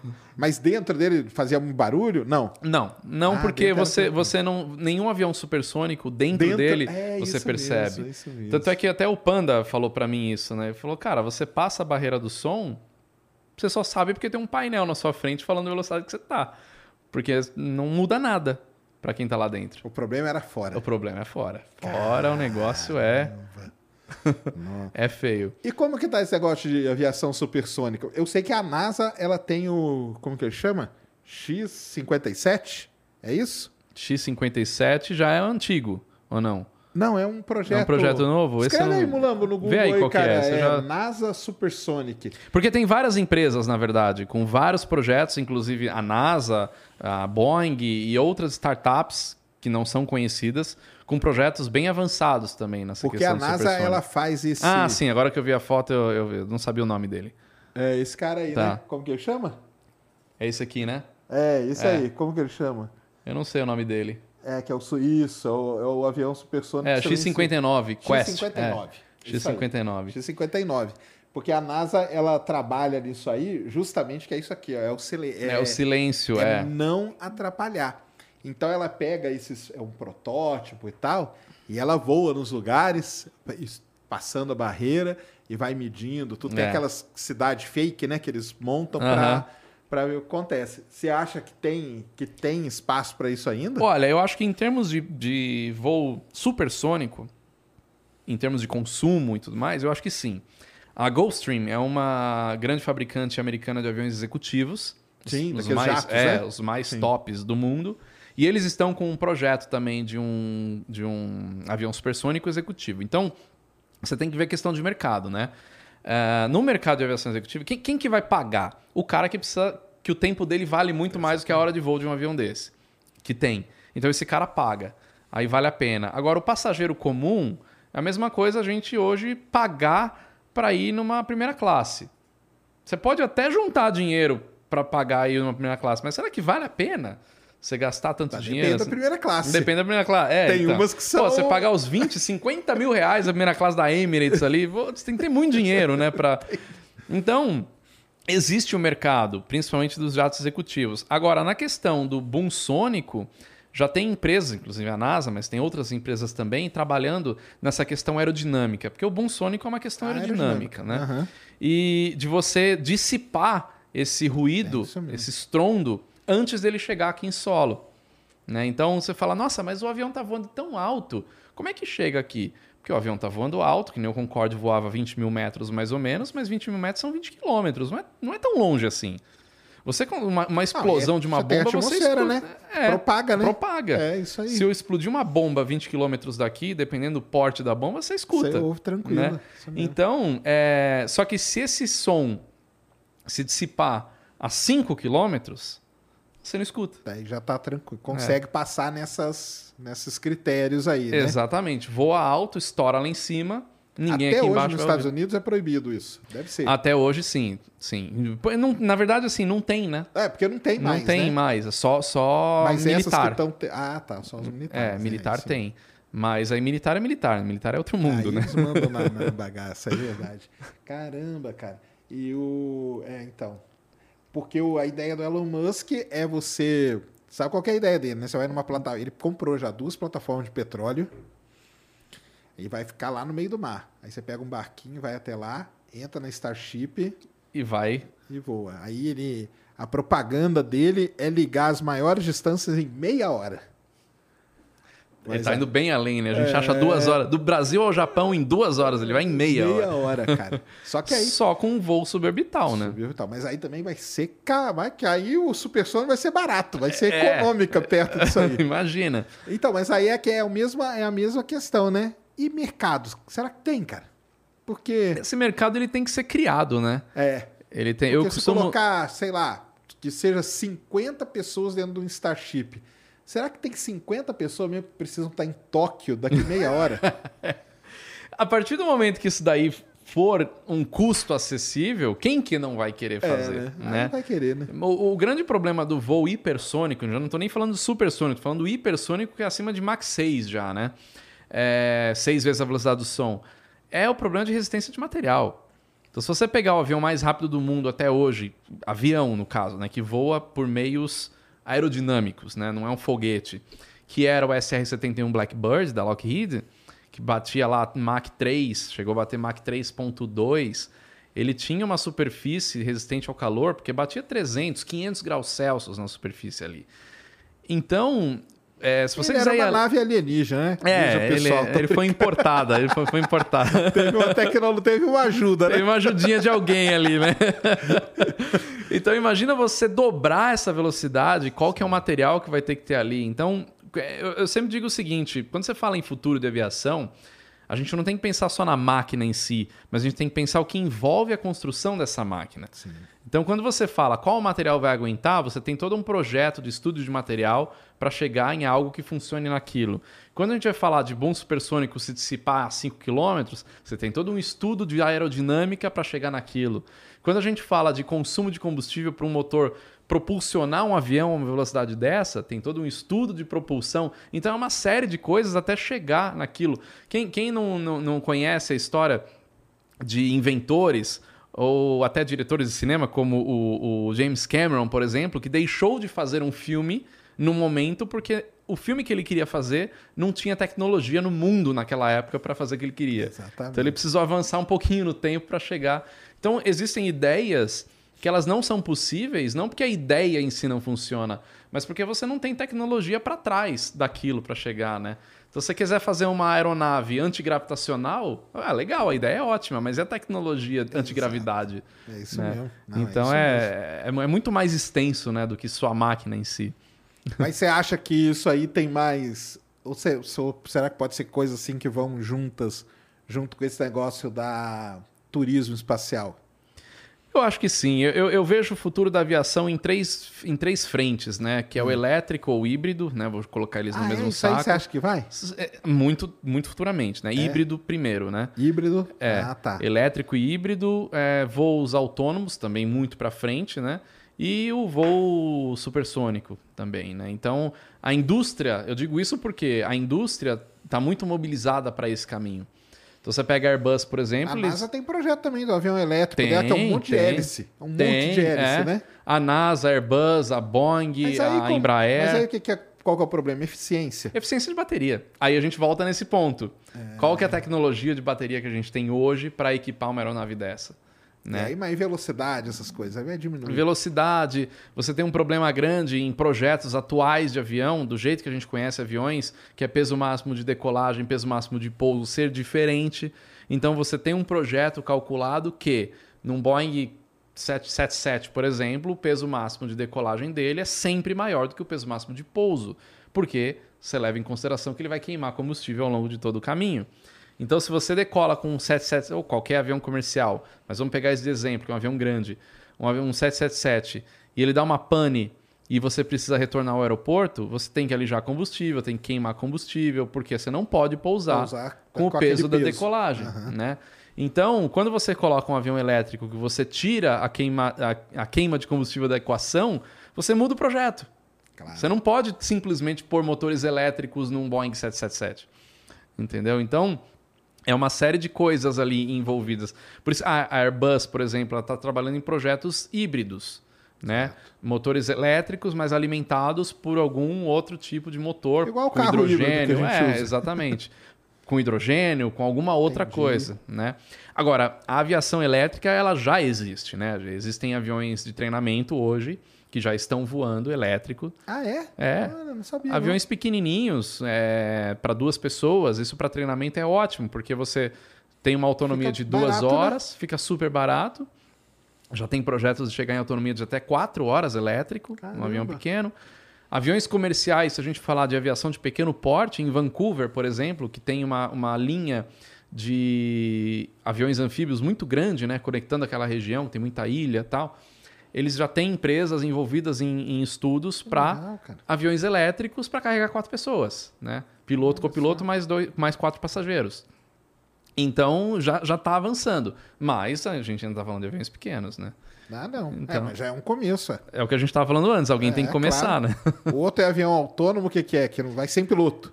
É, então aí entra também uma Mas outra esse aí já questão. não tem aqueles caça lá, americano? É, os drones, voam- né? Aqueles- com os... Uma coisa é você falar no mundo militar, né? Outra Ah, coisa é você sim. colocar passageiros Não, dentro. não, mas eu falo é avião mesmo, nem, nem é o drone. Aquele avião que põe os pilotos robô pra treinamento. Não tem isso. De- o piloto, tem. não sei. É, é um avião, decola lá um caça lá, sei lá, um Aham. F-15, só que quem tá pilotando Ah, ele é um tá, robô tá, tá, pra, sei, pra sei. testar o piloto. Aham, Aí você pra- decola com um pra Aham. tentar pegar ele. sim, sim. É, tem, tem, tem alguns testes nesse sentido, mas assim, o problema é, é, é o que eu falo: o mundo militar e o mundo civil são completamente diferentes. Mas, né? mas vem tecnologia, né? Existe a tecnologia. Só que, além da tecnologia, a gente tem que pensar em duas outras coisas importantíssimas: certificação e opinião pública. então, quando você cria tecnologia, você tem que certificar isso. Para você certificar, você tem que provar que é seguro, provar que o negócio não vai sair voando sozinho, cair em algum lugar. Certificou, você tem que convencer a população que aquilo é seguro. E Eu acho que quero ver. esse é. Aí eu quero ver. Esse é o ponto principal. Se você, se você voltar no tempo, existia um cara que era piloto de elevador, chamava sensorista. É, não existe mais, né? Então, antes, quem entrava no elevador? O cara que via, não, peraí, tem um cara aqui, então beleza, É, os o- anos 30 ali, era... era... Hoje tem elevador que nem botão tem. nem botão você chega tem. antes ali e fala que andar que você vai. Não, já tem elevador que você, com o crachá que você põe na, Isso, na, isso na coisinha ali, já, já, Já, fala pra sabe vai nesse elevador que vai, né? Imagina isso 70, 80 anos atrás. Então a aviação é a mesma coisa, só que tem um outro agravante. Uma coisa é você criar uma malha aérea em uma cidade, como já existe, é, como já existe no, em projetos da Embraer, como já existe projetos em Dubai, dentro da cidade. Ok, é um metrô aéreo, táxi aéreo ali, Ah, né? Tem isso? Então, está em Então tá desenvolvimento. entendi. a própria Embraer já está em desenvolvimento. Outra coisa é você ter um avião autônomo cruzando o Pacífico, cruzando meio planeta. Porque antes de você simplesmente ter um avião autônomo, 100% inteligência artificial, ninguém vendo, teria um controle remoto. Teria uma base onde controlaria né, essa, esse tráfego aéreo. Agora, a partir do momento que você cria qualquer conexão online, o que pode acontecer numa conexão online? Ser hackeado.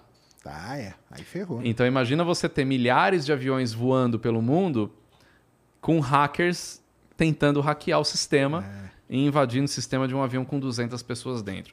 Então você tem uma série de coisas É complicado de tecnologia até chegar. E depois que chegar, a população entrar. Você entraria num avião que não tem um cara lá na eu, frente? eu já não entro, quase não entro. então. no que não tem, então, de jeito nenhum. Imagina, né? Então é muito complicado. Aí você entra, vem a voz do Google que vai falar. É. Aí você fala, caramba, onde que eu tô? Bem-vindos, chama, chama a Yas, bem-vindos a bordo. Vai ser a voz do Google que vai falar na hora que. Aí já era, você já tá lá dentro, não tem não volta, sai cara. mais, né? Não então, então, antes de você conseguir fazer com que uma tecnologia funcione comercialmente, você tem que enfiar na cabeça das pessoas que isso é viável. Exato. É óbvio que o Elon Musk não vai colocar um humano em Marte em 2024, como previa cinco anos atrás. Não vai Não, ele acontecer. falou essa semana 2029. Tá vendo? Já mudou. Mas por que, que ele falou dois Ele sabia que não ia e acontecer. nem 2029 também. Só que isso já vai colocando na mente das pessoas. Quando acontecer em 2040, sei lá quando vai acontecer, já vai ser passado. Nossa, eu já ouvi tanto falar disso que, ah, legal, chegou em Marte. É, esse é o papel dele, né? É Exatamente. isso. Então é você convencer a população que aquilo é possível, que aquilo vai funcionar. né? Mas olha só que engraçado, né? Hoje teve o hoje, te- hoje teve um negócio bem legal. Teve o lançamento dos cosmonautas para a estação, Uhum. num negócio que a gente chama de fast track. Em três horas eles chegaram na estação espacial. Caramba. Por causa da órbita e Aham. tudo. E aí eles foram acoplar com a estação. Tudo é automático, tudo. Só que hoje deu problema. Então, E aí o comandante assumiu e acoplou. esse é o ponto. Pode ser Isso, automático, é, mas tem um cara tem lá. um cara, tem um cara, e eles são todos treinados para Aham. si. O comandante é treinado para que se der problema, ele assume e faz o acoplamento manual. Tanto que a mocinha lá na NASA TV falou: comandante, tal, assuma aí. Blá, blá. Aí ele pegou lá, faltava 30 metros e, e finalizou. Aham. Então é. Agora entrar num, ah, num negócio totalmente sem ninguém, cara. Tá louco. É, quando é uma coisa, por exemplo, todos os rovers que o- a- os equipamentos que pousaram em Marte, óbvio, todos, né, são controlados remotamente, tem aquele tempo, né, de então é tudo inteligência artificial. Só que você está falando de um acontecimento num momento com uma base com quantas pessoas tem Milhares, né? Trabalhando para trabalhar né? naquilo. Multiplica isso por milhares de aviões, é inviável. O custo disso não, não, não funciona. Mas como que é a inteligência artificial hoje dentro dos aviões? É, é forte já? não, Para comandar coisas? Para comandar coisas, não. Você não tem uma Não? inteligência artificial como você vê né, na estação espacial, nesses acoplamentos. Hoje, os aviões, o Não, jeito. mas igual você falou do Max lá, é uma inteligência artificial. É, é um, é um faz a- software, sim. é- não, não sei se chega a ser uma inteligência artificial. Ele é um software, um computador ali. Né? Porque a inteligência artificial ela aprende, né? ela tem Isso. outras questões. Ah, então, isso que eu queria saber. Na, na aviação ainda não tem isso. Não, De não. ir aprendendo e, tipo, ir ajudando ali. Na aviação piloto. comercial usada hoje em dia, não. Existem muitos estudos já, existem muitos testes e tal. Mas o que acontece? Na aviação tudo demora muito, porque você tem um tempo de maturação das coisas muito grande. Né? Então, para você. eh, Eu lembro quando eu comecei a voar, não tinha ainda uso de GPS como tem hoje. Né?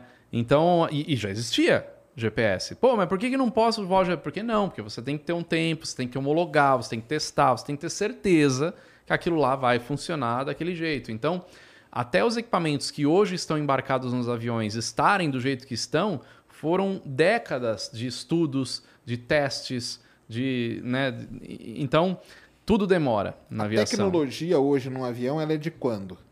A tecnologia hoje de um avião do mais moderno, por exemplo, um Airbus A350, um Boeing 787, ela já é uma tecnologia que a gente pode dizer que está sendo construída desde os anos 90 Entendi. num modo geral, material, sistemas, o avião, o projeto do avião em si é a partir dos anos 2000, mas é aquilo que eu falei, o projeto do avião. Agora, para ter aquilo lá, Já até. Vem pra que o- trás. O, que a gente tem de tecnologia 30 hoje anos. vai estar só daqui 30 anos dentro do- do avião. exatamente, exatamente. Entendi. O que a Airbus está falando hoje, que vai voar em 2025, 2030, já é coisa que eles estão estudando desde o início dos anos 2000. Esse é o, é o gap. O que... gap da aviação são 30 anos. Entendi. Então, eu, eu vejo muito na aviação militar, né? Que agora a gente está fazendo muita coisa com, com os militares, a Marinha, a Força Aérea, no Exército. Aí E... é, mais, é mais curto, né? É mais curto, não. Não, não, não, Não? Muito pelo contrário. Você tem... Durante a Guerra Fria, era outro mundo, né? Aí era uma enxurrada de dinheiro, né? É, é dinheiro ilimitado e era uma competição constante. Hoje já é diferente, mas mesmo assim, se você pegar aviões que estão voando no, no mundo militar, que o Brasil tem muito o, o- o preconceito com o próprio país, né? E, e até de, de, de criticar as próprias Forças Armadas. Ah, porque o Brasil só voa sucata, porque o avião que ele está voando nos anos 60. Tá. Só que o avião que ele está voando nos anos 60 já foi moder- modernizado, é um avião funcional, é um avião bom. E o, e o F-22 que os Estados Unidos está voando, que é um avião top, é dos anos 90. Entendi. Entendeu? Então, assim, você ter um avião top, top voando hoje, ele é um avião que começou a ser trabalhado mais de 20 anos atrás. É, lá no negócio espacial também. O que a gente tem hoje lá em Marte é um negócio que foi de 15 anos atrás. Então, Exatamente. E, e isso pouca gente entende, né, cara? É, exatamente. Porque aí as pessoas começam a criticar, né? Ah, mas eu tenho aqui meu iPhone 13 com a câmera. Boa, cara. Hoje, né? Hoje. Então, o iPhone 13 hoje ele vai estar numa sonda daqui não sei quantos anos. Exatamente. Não é pegar a sua câmera do iPhone 13 e pôr numa sonda e mandar para Marte amanhã. Não é, É, assim que não é funciona. assim que funciona. É. Tem todo um projeto, um processo, né? Você pega o KC-390 da Embraer, um avião que entrou para a Força Aérea em 2019. Agora, né? O projeto começou antes de 2006. Então a gente está falando aí de 13 anos De de desenvolvimento. desenvolvimento a partir de um negócio que já tinha outros estudos antes. Quando eu falo 30 anos, estou falando Sim, de uma maneira do geral, né? Desde o do zero ali, né? Exatamente. Então, a gente costuma dizer que um avião de 10 anos hoje, um avião de 20 anos, é um avião da semana passada. Porque o, o primeiro voo do, do 787, se eu não me engano, foi em 2011. Caramba. 10 anos, mais de 10 anos atrás, e hoje ele ainda é um avião novíssimo, última tecnologia que existe na aviação comercial. Né? Então demora. E, e aí é, é- é até meio chato, né? A gente vê certos comentários assim de, pô, o Brasil só voa sucata. Cara, o Brasil tem Embraer, a KC-390, excelente avião. Lindo, né? Eu acho ele bonitão. Nossa, cara. sensacional. Tem o Tucano, o Super Tucano, o A29, que é um, que é um excelente avião, um projeto brasileiro também, que tem em vários lugares do mundo, inclusive os americanos compraram. É, tem o Gripen, que está vindo da Gripen, Suécia. né? Troca de tecnologia entre Brasil e Suécia, Embraer envolvida também. Tem outros aviões, ah, helicópteros. Tem, a gente voa num helicóptero agora na Marinha de. Ele tem dois meses, o helicóptero que eu voei. Caramba. Dois, ele chegou na Marinha em janeiro. Eu fiz a primeira missão, acompanhei a primeira missão do helicóptero no, embarcado no porta no, no navio aeródromo que eles chamam, Sim, né? Que, que leva os helicópteros. Então, existem máquinas novas. Existem máquinas antigas? Existem, só que elas já são modernizadas. Quase todos os F-5 da, da, da, da Força Aérea passaram por modernização. Todos os A4 da Marinha passaram por modernização na Embraer. Aí, ah, mas por que, que o, o Brasil não compra um F-35? Pra quê? Pra quê? Exatamente. Vamos bombardear quem, né? Sair que nem uns loucos, né? Não é, um F-35 custa muito dinheiro, então por que, que eu vou comprar um F-35 se eu posso comprar tantos Gripens, entendeu? E tem uma troca de tecnologia, por que, que eu vou simplesmente comprar um avião dos Estados pra ter? Unidos só para ter, se eu posso fazer uma parceria com uma empresa sueca, que é a Saab, e ter essa troca, que é muito importante. O Brasil já faz isso desde o tempo do, do, do A1, que é um, era um avião italiano que veio para a Embraer, teve essa troca de tecnologia nos anos 80. Isso é importante demais. Então isso é muito importante. Então é. tudo uma questão. Claro que existem problemas financeiros, claro. Existe problema de, de investimento. Existe. A gente não pode falar que não tem. Tem. O Brasil. Só que, cara, eu que tô conhecendo muito a fundo os caras da, da Força das Forças Armadas, os caras tiram leite de pedra. Os caras fazem coisas ali ah, muito bem feitas, entendeu? E a gente consegue ter a décima maior força armada do planeta. Contando, né? Então, assim, cara, quem tá na frente? Você não pode comparar as Forças Armadas com os Estados Unidos. Ah, não pode. 750 bilhões o orçamento não dos tem caras. como, não É. tem como. O Brasil acho que não chega a 20. Né? Então, não dá para comparar com a Rússia. E mesmo assim, a Rússia tá, Tá apanhando. tá né? apanhando. Não dá para comparar com a China. Não dá para comparar com a França. Só que a gente está na frente da Alemanha. A gente está na frente de todos os países sul-americanos. Então o pessoal fala: não, se o Brasil entrar numa guerra com a Venezuela, vai tomar um pau. Por quê? Porque a Venezuela tem F-16? Não adianta, é. Não quer dizer, né? Não quer dizer nada. Adianta ter um monte de F-16 na frota, um monte de Sukhoi na frota. Não sei se é Sukhoi ou MiG que eles têm lá. Mas enfim, e não ter dinheiro para manter os, os aviões voando, né? Que é o caso da Ucrânia, né? Que o pessoal falou, né? É, Que pegou lá e os caras tinham que desmontar pra montar um avião que a Ucrânia, voasse, a né? Ucrânia sobrevive de sucata soviética até hoje. É. Né? Então é, é complicado. E aí, quando eu entrei naquele navio da Marinha e eu vi a tecnologia embarcada, coisas É um que eu não absurdo, posso né, nem falar, né? Que foi me pedido para eu nem falar. Você fala, cara, é. Quem, quem lá fora fala que é sucata. É que não conhece. Não né? conhece. Como foi essa experiência tão... aí? Ah, foi, cara, uma das melhores experiências. Foi sensacional. Vocês vão soltar no canal lá? Vamos soltar uma série de vídeos. Primeiro vai domingo já. Ah, é? O mais, o mais, um dos mais fraquinhos vai domingo. Só pra ah. ter aquela, ó, ó, o que, que a gente fez. Que maneiro. Mas eu fiz vários voos com eles, voei nos Passou quantos dias lá? Passamos quatro dias que embarcados. Legal. E o pessoal das Forças Armadas, eu, assim, eu não, eu não tenho nem o que falar, cara. Né? São pessoas incríveis. E eles nos recebem muito bem. Eles são. É, é um nível de, de educação que, cara, você não vê em outro lugar, sabe? Um nível de respeito, é, um nível de profissionalismo uhum. incrível, assim, sabe? Militar. E, e o trabalho que eles executam dentro é muito legal. Então, você vê aqueles helicópteros lá, você vê a tecnologia embarcada naqueles helicópteros hoje, que você fala, cara, pô, o Brasil tem isso, cara.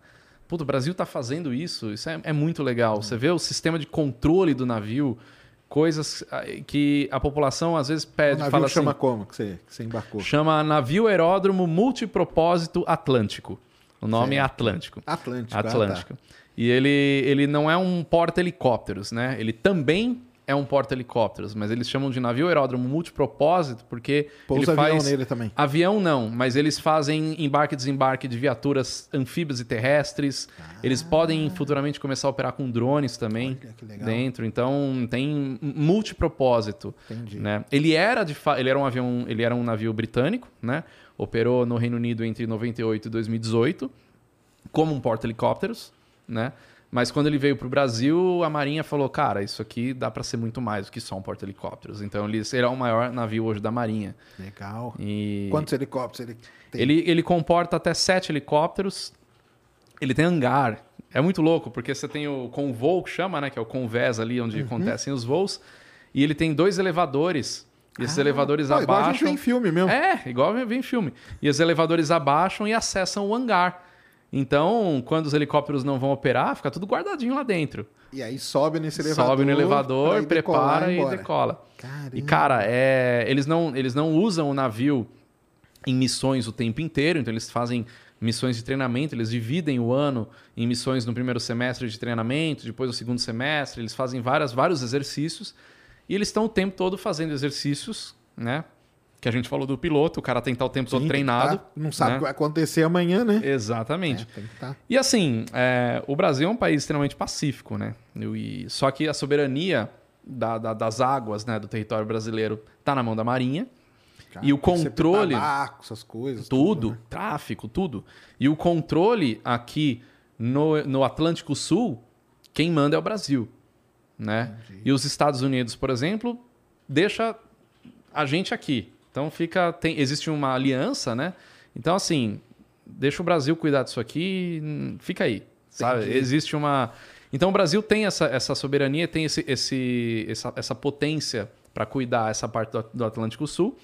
Mas o Brasil é um país pacífico, então o Brasil não vai se meter em guerra. E a Marinha, as Forças Armadas não existem para lutar em guerra só. É, não, então isso que é importante falar, né? É. Eles, eles têm que cuidar disso aí, invasão ou tráfico e coisa. Exatamente. Isso aí que a gente vê, né? Que é Exatamente. Cara, a Marinha, tanto Força Aérea, Exército, estavam. É o pessoal fala muito Exército, né? Quando fala ah, Forças Armadas, Exército, tem Marinha e Aeronáutica também, Força Aérea. É, eles estavam em Brumadinho, eles estavam no Capitólio quando caiu lá o, aquele, aquela pedra, eles ah, estavam não, nas tudo. enchentes da Bahia, eles estavam agora em Petrópolis, eles estão presentes em tudo. Então eles fazem exercícios, que foram inclusive os exercícios que eu participei, de resgate, busca e salvamento, é, de, de patrulha, né, de voos de, de patrulha, que eles chamam de voo de esclarecimento. Então, eles fiscalizam os navios que estão navegando por aqui. Mas aí de helicóptero? De, de helicóptero e de, e de, e navio. de navio. Ah, tá. O navio, eles fazem um briefing, eles planejam no navio, que a vantagem do navio, diferente de avião, é que o navio é lento, né? Então você, consegue, você tem tempo para agir. Sim, né? sim. Então eles executam, eles fazem, ó, tem, tem essas posições aqui, o helicóptero decola, e vai, ele pode certo. chamar né, a soberania da marinha, a marinha que manda no mar. Então ele identificou um navio que eles chamam de navio mercante, né, que são os navios que transportam carga comercial. Hum, é, avistou um navio mercante, ele pode chamar o navio no rádio e pedir tudo, pedir né? a ficha, certo? Né? E o, e o navio é obrigado a responder. Se não responder, eles vão subindo Entendi. de nível. Aham. Como acontece que a gente vê na aviação, pô, passou um aviãozinho na fronteira, não se identificou, foi abatido. Na, no mundo náutico também tem Também isso. acontece, Vai né, até claro. o ponto de decolar o helicóptero com um míssil e. Né, não chega a acontecer Sim.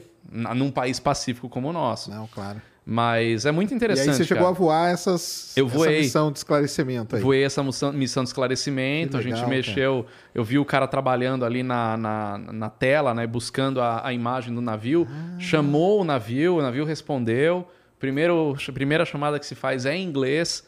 Se o navio responder em inglês, continua em inglês. Se responder em português, é, muda para português. Aí eu fiz missão também de resgate, me jogaram no meio da mata lá na Restinga da Marambá e me puxaram de volta, fui içado por um helicóptero. Tudo isso vai ter em detalhes no canal. Ah, filmaram negócio- tudo? Tudo, tudo, Que tudo. maneiro, cara. ser vídeos bem legais. E eu mostro os helicópteros de perto, né? Eu mostro a tecnologia que tem. Aí a galera que gosta de helicóptero Pô, vai ficar aí doida. vai, vai ficar bem legal. E aí tem risco a galera do avião? Ah, helicóptero e avião tem, né? Como que é que o pessoal fica asa rotativa? É, aviação de rosca, né? Tem, Tem isso. Tem, tem na aviação, tem. cara. mas é asas rotativas, helicópteros É. são asas rotativas. Helicóptero é um negócio muito. Eu, eu voei muito de helicóptero. Muito, muito. E esse negócio aí é, é engraçado. Eu cheguei a fazer aquisição de dado sísmico na costa brasileira. Dado pré-sal, por exemplo. Eu estava trabalhando ali, adquirindo.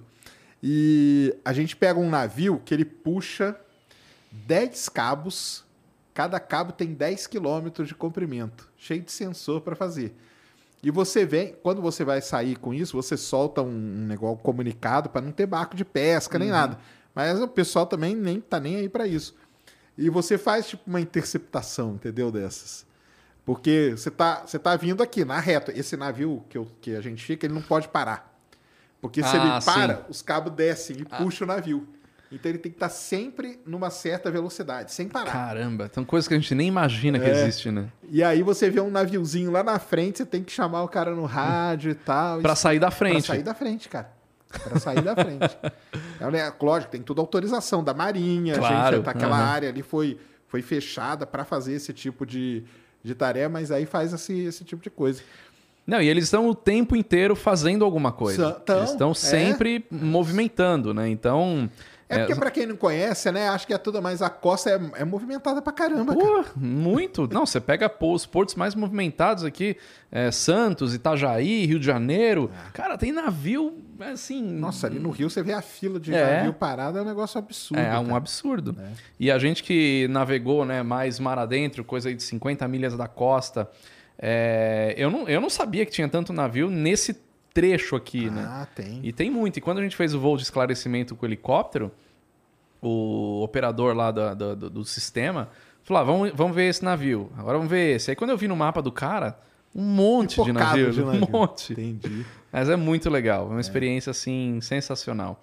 E aí agora, semana que vem, eu vou pro Exército, né? Agora a Ah, gente- é? é, vamos. Olha. Vamos pra base aérea do Exército, gravar também com eles e muito em breve voltaremos na Força Aérea. A Força Aérea já gravou bastante com eles também. Que legal. Mas- Falei pra você aqui antes, cara. Tem que fazer lá o- os exercícios lá que a gente faz quando vai Sim. embarcar. O treinamento de evacuação do Tra- helicóptero, né? treinamento, Exatamente, isso aí. Lá na base, vai lá, na- lá em São Pedro da Aldeia. Sim, na Lá base em- da Marinha ali. Base da Marinha, base aeronaval. É. Ali, ali que é bom. Ali é bom. Pô. Eu voei no A4 lá, no Caça da Marinha. Ah, tá. Foi lá, eles fazem todo o treinamento de porta-aviões lá. Ah, é, É. tem tudo isso lá. É um lugar bonito pra É caramba. muito legal. E eu fiz esse, esse teste aí várias vezes. Tava falando pra você, tenho trauma até hoje. De vez em quando eu to- tomo uns sustos assim. É esse negócio, cara, que é entrar dentro daquela gaiola lá e ser jogado dentro da piscina. Não, só para o pessoal entender. Explica como é que é, né? O, o helicóptero, ele- cai, uma, uma cápsula com você é uma dentro. cápsula, ele, ele joga você dentro de uma piscina, só que ele vai entrando de cabeça para baixo, que é como se o helicóptero estivesse caindo. E você tá você preso, preso, exatamente, preso, preso e com um macacão. Isso E com é colete. Com colete, com macacão, com tudo. E ele, a piscina lá tem 10 metros de profundidade. Você só pode soltar depois que ele bate no, no fundo. Que delícia, hein? E a água vem subindo aqui, ó, e você tem que prender a, a respiração na hora certa. Porque a sua a intenção é na hora que a água bate na barriga, você prender a respiração. Acabou, você se ferrou. Você tem que prender na hora que a água tá aqui, ó. E aí você vai e sai uma vez na sua frente, uma vez por trás. Uma vez você escolhe a janela que você quer sair. E a última é no escuro. Você põe um óculos Meu Deus. pretão, todo pintado de preto e, cara, é um negócio assim que eu Já vou, já vou falar com o pessoal da Marinha pra gente Vai. gravar isso aí. Não, e sabe o que é legal lá em São Pedro da Aldeia? Porque lá tem, é, um- é uma piscina, né? Fica tipo num ginásio. E a galera adora, porque fica lotado. Porque eles vão dar risada, cara. Não, eles dão claro. risada, o dia, é o dia inteiro dando risada, cara. É o dia inteiro dando Muito risada. bom. E isso é obrigatório pra você embarcar numa plataforma, né? Quando você embarca em plataforma, esse, esse aí chama Hilt. Esse, esse aí do, do helicóptero chama Hilt. Mas lá você faz todos, né? Você faz é, sobrevivência na selva, porque você pode cair em selva. Você faz resgate no mar, porque se tiver um acidente você tem que saber como se portar, É. encher o seu macacão para ele boiar. Tudo isso você tem que fazer. E faz também o de incêndio. Ah, sim. O de apagar fogo é lá também, que é um negócio foda. Eu, quando eu ia, eu fazia uma vez por ano e passava uma semana lá, era um negócio, cara, pô, tá louco. E eu, aí eu tinha a opção de ficar em hotel ou ficar lá dentro. Aí eu escolhia ficar lá dentro, cara. lá na eu base. legal. É, eu achava já- já legal. fiquei lá, é bem legal. É bem legal, né? É, Não, e, e é uma coisa que precisa, porque imagina, você vai passar uma hora e meia voando sobre a água. A plataforma é longe. é. Então, é, qualquer coisa que acontece no caminho, você tem que saber evacuar, porque. E aí? Como é que fica, E né? acontece acidente, pessoal. Vocês viram, essa semana teve um na Teve Bahia. um, é, que o piloto infelizmente morreu, morreu, né? e tem muito acidente. É porque não são divulgados, cara. Entendeu? Tem uma. Dá uma. Eles dão uma cobertada É. nesses acidentes aí. É um negócio. Infelizmente. É um negócio terrível. Mas é. Mas e helicópteros já tinham voado muito, não? Já, já, né? voei, já, voei tinha, né? bastante de helicóptero. Não desses tão grandes assim Entendi. como, como os da Marinha, mas já voei bastante de helicóptero. Eu, apesar de brincar bastante com o pessoal da aviação de asas de rosca, eu vou me odiar agora. Mas eu gosto muito de helicóptero. Eu só não tiro licença de helicóptero porque eu não vou me tornar um piloto de helicóptero profissional. E é muito caro, né, para tirar uma licença só para falar, ah, eu tenho a licença e eu não vou comprar um helicóptero. Então, mas eu gosto bastante de voar helicóptero. Eu acho assim uma máquina fantástica. É, até hoje ninguém conseguiu explicar como é que aquilo voa. né? Mas esse da Marinha deve ser comando pra Lu, doidado, né? Nossa, não é. Você chegou a sentar ali na. na- Eu ia fazer. Não, cheguei a sentar. Eu ia fazer um voo que infelizmente foi cancelado. Fiquei bem triste. Porque eu ia sentar no comando. Eu ia pilotar. Ia- É mesmo, mas ia ser o esquilo, né? O helicóptero que eu já tinha voado Ah, várias tá. vezes. Não os grandes, né? Ah, tá. Os Mas eu grandes, ia... eles não- Não, não, não. Porque é um. É um, é um... Cara, é, pra você ter uma ideia, um helicóptero desse são três tripulantes na cabine. Você tem que ter um doutorado quase, né? Pra, pra Praticamente. pilotar. É, eu eu imagino. um Então, negócio- são, é o piloto, copiloto, que eles falam 1P, 2P, 3P, que é o piloto que é um engenheiro de. como se fosse um engenheiro de voo, coisa que a gente não vê mais na aviação comercial há pelo menos 20 anos. E no helicóptero, nesse militar, tem um cara que é o mecânico responsável. E aí vai o pessoal de, de trabalho mesmo, de, de trabalho de, de- da, da ação. Sim. né? Os pilotos que estão vai voando. salvar, o cara que vai Exatamente. quê, entendi. e é uma coisa muito interessante. que Mergulhador deve ir também. né? Mergulhador vai também, dependendo da missão. Sim. E uma coisa que eu achei muito interessante, é, que a gente não vê no avião, que é um cara chamado Fiel. O Fiel são os olhos do, do, do piloto para trás. Olha que Porque maneiro. quando você vai pousar um avião, por maior que o avião seja, você tem. Você não precisa de ninguém olhando lá atrás, ó, tá chegando, não tá, peraí. O fiel, ele tá olhando, além de outras coisas que ele faz a bordo, principalmente na hora de pousar. E quando você vai pousar num, num negócio em movimento, que é o caso de um navio, então você escuta no rádio o fiel falando, não. Aí ele tem no- na linguagem deles, né? Mas basicamente traduzindo assim, mais pra frente, mais pra trás, vem pro lado, vai pra lá, desce um pouquinho, sobe, tal, beleza, É chegou. tipo, é tipo uma. Para o pessoal que não sabe, eu sei disso que eu pousava em navio. Aham. Então o pessoal fala, ah, é tipo o flanelinha. É o flane- cara. É o flanelinha, É o flanelinha. falando, vem, vem, É isso vem, aí. vira, vira. É isso aí. É isso. E, e é muito. Porque, cara, você pensa, o cara tá fazendo um pairado numa máquina com vários metros de comprimento pra pousar num negócio em movimento é, e, ele não, é- tá vendo. E é em movimento É. com todos os eixos imagináveis. Exatamente, né? ele tá se movimentando, ele tá balançando, né? Então é, é- é complicado. Então eu achei bem interessante essa, essa, esse trabalho em equipe que eles têm no, no helicóptero. E o helicóptero bacana é você voar de porta aberta, sabe? Quando eu fui içado pelo. Quando, quando eu fui içado pelo helicóptero, que eu- a gente simulou um treinamento de resgate. É, só até um parênteses, né? Que eu até falei em um dos vídeos, vou, vou falar aqui. Todos esses voos que eu faço, eu aproveito um treinamento ou uma missão que eles vão fazer. Sem mim, comigo ou sem Semigo, migo, vai acontecer. vai acontecer. Entendeu? Então, no caso, como eles iam fazer uma missão de resgate, um treinamento, por que não eu, eu ser o resgatado. Claro. Ia ser algum deles, me puseram lá. E, cara, é muito louco, porque a gente fez isso noturno para mostrar o óculos de visão noturna. Eu nunca tinha usado um óculos de visão noturna na vida. Cara, sensacional. Um breu total. É é muito louco. Você está numa sala completamente escura, você não vê absolutamente nada. Você põe o óculos, de repente as pessoas surgem, né? Que as pessoas que estão na sala aparecem para você. Como se acendesse a luz, né? Mas naquela visão verde, né? A gente decolou do navio, completamente escuro, todo mundo com óculos, inclusive eu, e fomos até a Restinga na Marambaia. E lá eles me deixaram. Num, tem- a Restinga da Marambaia, quem não sabe, é militar, toda a área. e Ela é dividida na área da Marinha, na área da Força Aérea e na área do Exército. Né? Toda a Restinga. E aí, na área da Marinha, me deixaram de helicóptero. O helicóptero me deixou, eu desci com um cara. E a gente foi até para uma área de uma clareira ali para eu ser resgatado. Tudo escuro, 100% breu. E chegou o helicóptero que eu só. Você só ouve, mas você não consegue enxergar onde ele tá. E aí eu ponho o óculos, beleza? O helicóptero até que até tem essa imagem, vai ter no vídeo sobre Ai, óculos na noturna. o helicóptero chegando. E aí eu precisava ser resgatado, então não dá mais pra eu ficar filmando. Porque eu nunca fui resgatado de um helicóptero na vida, isso foi a primeira vez. Aí o cara encaixa um negócio assim atrás, né? E esse troço fecha aqui e Tem conecta gan- no é, gancho é do, do, gancho ali. do guincho, né? Aí beleza. Só que o problema é que o negócio tá atrás da- das suas costas. Se você fizer assim, você Você cai. cai, exatamente. Então, para garantir que você não faça nenhuma besteira, porque imagina, eles estão trabalhando com pessoas que estão resgat- sendo resgatadas, pessoas que estão no desespero, tudo pode acontecer ali. Não era o meu caso, mas, né? Mas o- o treina- tem que ser o treinamento real, é né? real. Isso. Ele travou o meu braço para baixo aqui numa outra cinta, eu fiquei completamente imóvel, não me mexia. Ele, ele se pendurou na minha frente aqui e a gente foi subindo juntos. E aí, assim, a gente sabe que aquele troço, aquele cabo de aço aguenta toneladas, mas você olha e começa a ranger, começa a dar uns estalos, tão, tão. Meu Deus, aquele helicóptero gigantesco em cima, muito grande. Meu Deus do céu, o que está acontecendo? Mas vamos lá. Cara, quando chega no helicóptero, porque a minha, a minha maior preocupação é, beleza, cheguei. E aí?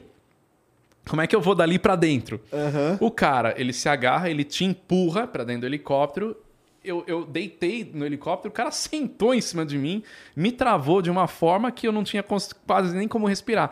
Porque assim, a preocupação dele é: esse cara não pode cair daqui. Sim. Então imagina o cara tá desespero, Começa a tá- debater. começa a debater, o tudo, cara é cai, a porta é tá aberta. é então o cara senta em cima de você, aí o outro te trava, tira as coisas, te amarram.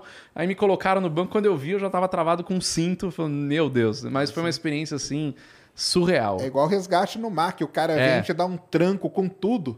E o cara pode até te desmaiar pra você É. não atrapalhar o processo. Exato, porque a É. tendência da, do- da pessoa quando tá no mar ali, você debatendo, é você querer subir em cima do cara. E aí os dois se ferram. Então ele vem e Exatamente. te trava de um jeito que você não consegue nem se mexer. É. É embora. isso aí. E a gente viu, a gente estava em dois helicópteros, né?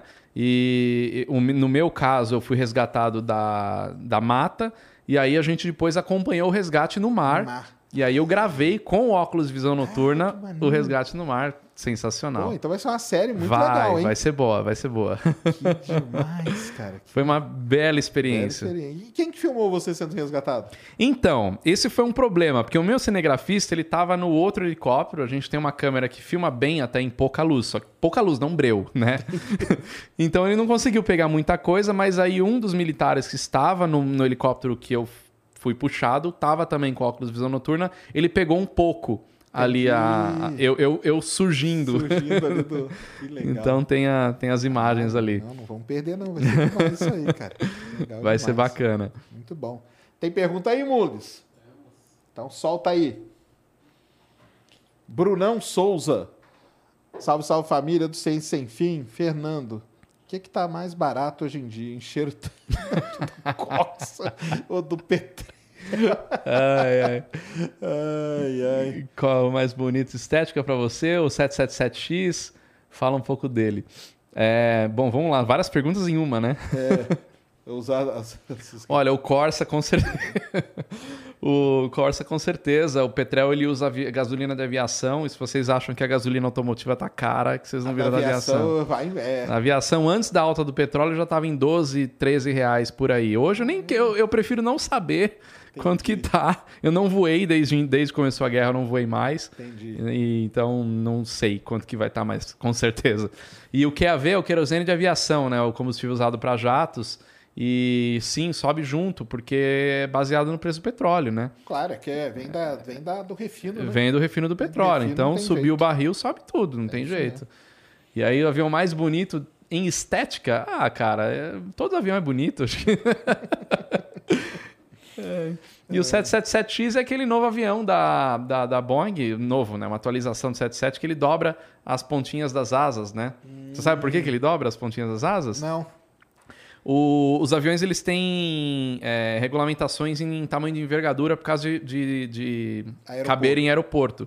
Então, a categoria do Boeing 777 é categoria Eco. Então, ela é uma categoria abaixo do Boeing 747, do Airbus A380.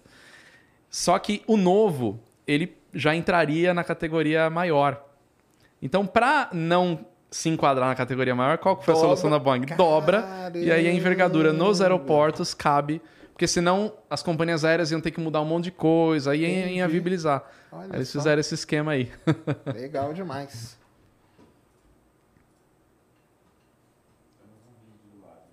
Tem um vídeo aí? Opa. Lá, o Lab 42. Fala Fernando, fala Sacane, beleza? Fagner do Lab 42 aqui. E com certeza o futuro é elétrico. Tava vendo vocês falando sobre, o, sobre os aviões, né? O futuro dos aviões elétricos aí. Tava vendo uma, uma reportagem falando que tem um projeto na China que eles estão produzindo lá um, um avião elétrico que usa plasma é, aí como combustível. E acho que seria uma alternativa aí bem viável. Vamos ver, espero que, que dê certo aí, que seja uma alternativa. Legal, o cara boa. aqui do Lab 42, ele é um cara especializado em mobilidade elétrica, né? Ah, legal. Tá, então tá, manja Monociclo, tudo de. Esses, esses patinetes Aham. elétricos, tudo isso. Legal. É, esse projeto da China não, não tô por dentro ainda, mas bo- bom ter falado, vou atrás disso aí. Já tem alguns projetos até de propulsão de íons, né? Tentando ser viabilizado aí. Aí... É, o grande problema de tudo, né, cara? Em foguete também, em tudo é a propulsão, né, cara? Que é o que vai baratear é quando Exato. você não tiver mais combustível, né? É. Tanto que tem o M-Drive, que é a doideira que os caras querem, geram, dizem, né? Que tem a capacidade de gerar empuxo sem, sem combustível. Sim, exatamente. Que é o sonho de todos, né? Não, e é um problema que existe desde sempre. O avião começou com motor a pistão, foi pro turbohélice, foi pro, pro jato, aí eficiência de jato. Agora, se a gente pegar como é o motor a jato hoje, o princípio é o mesmo do motor a jato dos anos 40. Tem uma série de coisas a mais, mas o princípio é o mesmo. Se você pegar um motor de carro hoje, um motor a combustão, é o mesmo princípio do motorzinho lá do, no início do século, do século XX. Mesma coisa. Exatamente. Né? O Então, combustível tá aí em tudo. exatamente. É. Tem superchat, Mulambo? Ah, Fernando. Ah, o Brunão. Brunão é o cara que faz os cortes aqui nossos, tá? Ah, legal. Fernando, você falou do Sully. Ele foi muito criticado por ligar o APU. Porque julgaram essa atitude. Por que, que julgaram essa atitude dele? O APU, que, que nem, nem sei o que, que O é APU é Auxiliary Power Unit, é um gerador de energia do avião. né? O APU ele é ligado quando o avião está no chão e Ah, é ele que mantém ele que mantém o coisas, avião tá, funcionando. Isso, não tem uma toda. fonte externa, é o APU. Entendi. E aí é usado o APU para acionar os motores. Quando os motores são acionados, o APU é cortado e faz o voo sem o APU, né? E aí, o que mais que ele colocou? Não é. para despachar um avião, mas é requisito para operações ETOPS. Por que, que porta-avião sobre é, por que, que porta-avião sobrevoa cidade? Não, Não, porta- como, como porta Como é? é? Como que porta-avião sobrevoa cidades? Não, porta-avião não. Só se esse aí você tá no futuro. É, Só- só- Hã? Hã? Ah, tá. Isso aqui eu acho que isso aqui é piada. Ai, isso aqui acho que meu o Lito Deus. postou hoje até. Ah, eu não vi. Porta-aviões chinês sobrevoou os arredores de Taiwan. Deus do céu. é, eu, eu dei um bug aqui até eu entender. né? É, é isso aí, não. É, é, cara, é que vocês da aviação, vocês sofrem do mesmo problema nosso, cara. As reportagens que aparecem, as coisas. São, é, é difícil, é, difícil. Doideira, é. doideira. Ah, tá. Mas ele foi criticado por esse negócio do Ele foi, porque ele, na verdade, no procedimento que ele fez para pousar o avião no Rio, ele mudou a ordem e ele, e ele acionou a APU num momento que não estava no checklist. E esse foi um dos pontos que a investigação pegou para tentar culpar, né, de, pô, ele fez coisa errada. No fim, a própria Airbus mudou o procedimento depois que ele fez isso. Cara, né? um Então, o procedimento dele no final acabou sendo correto, né?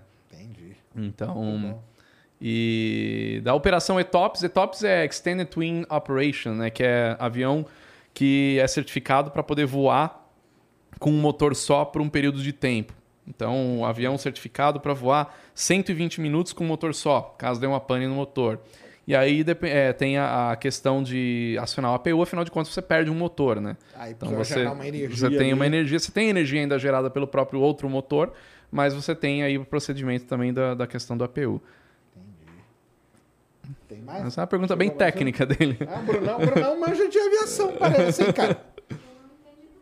É. Eu não, eu não entendo. né? APU nem sabia o que era. Solta aí, Mules. Sei, sou fã do seu canal. E valeu por. Salve, salve galera, beleza? Pô, Fernando, parabéns aí. Basicamente ele mandou um salve. É isso? Salve, salve galera. Ah, já acabou o áudio? Pô, Fernando, parabéns aí. Sou fã do seu canal. E valeu por nos aproximar da. Aí corta, mas eu acho que é nos aproximar da ciência. Legal, valeu, obrigado. Aí do, do canal. Muito bom. Tem, tem negócio? Superchat não. Mandaram agora. Então mande aí. Ah, nossa inteligência artificial aí, ela é. Tá só?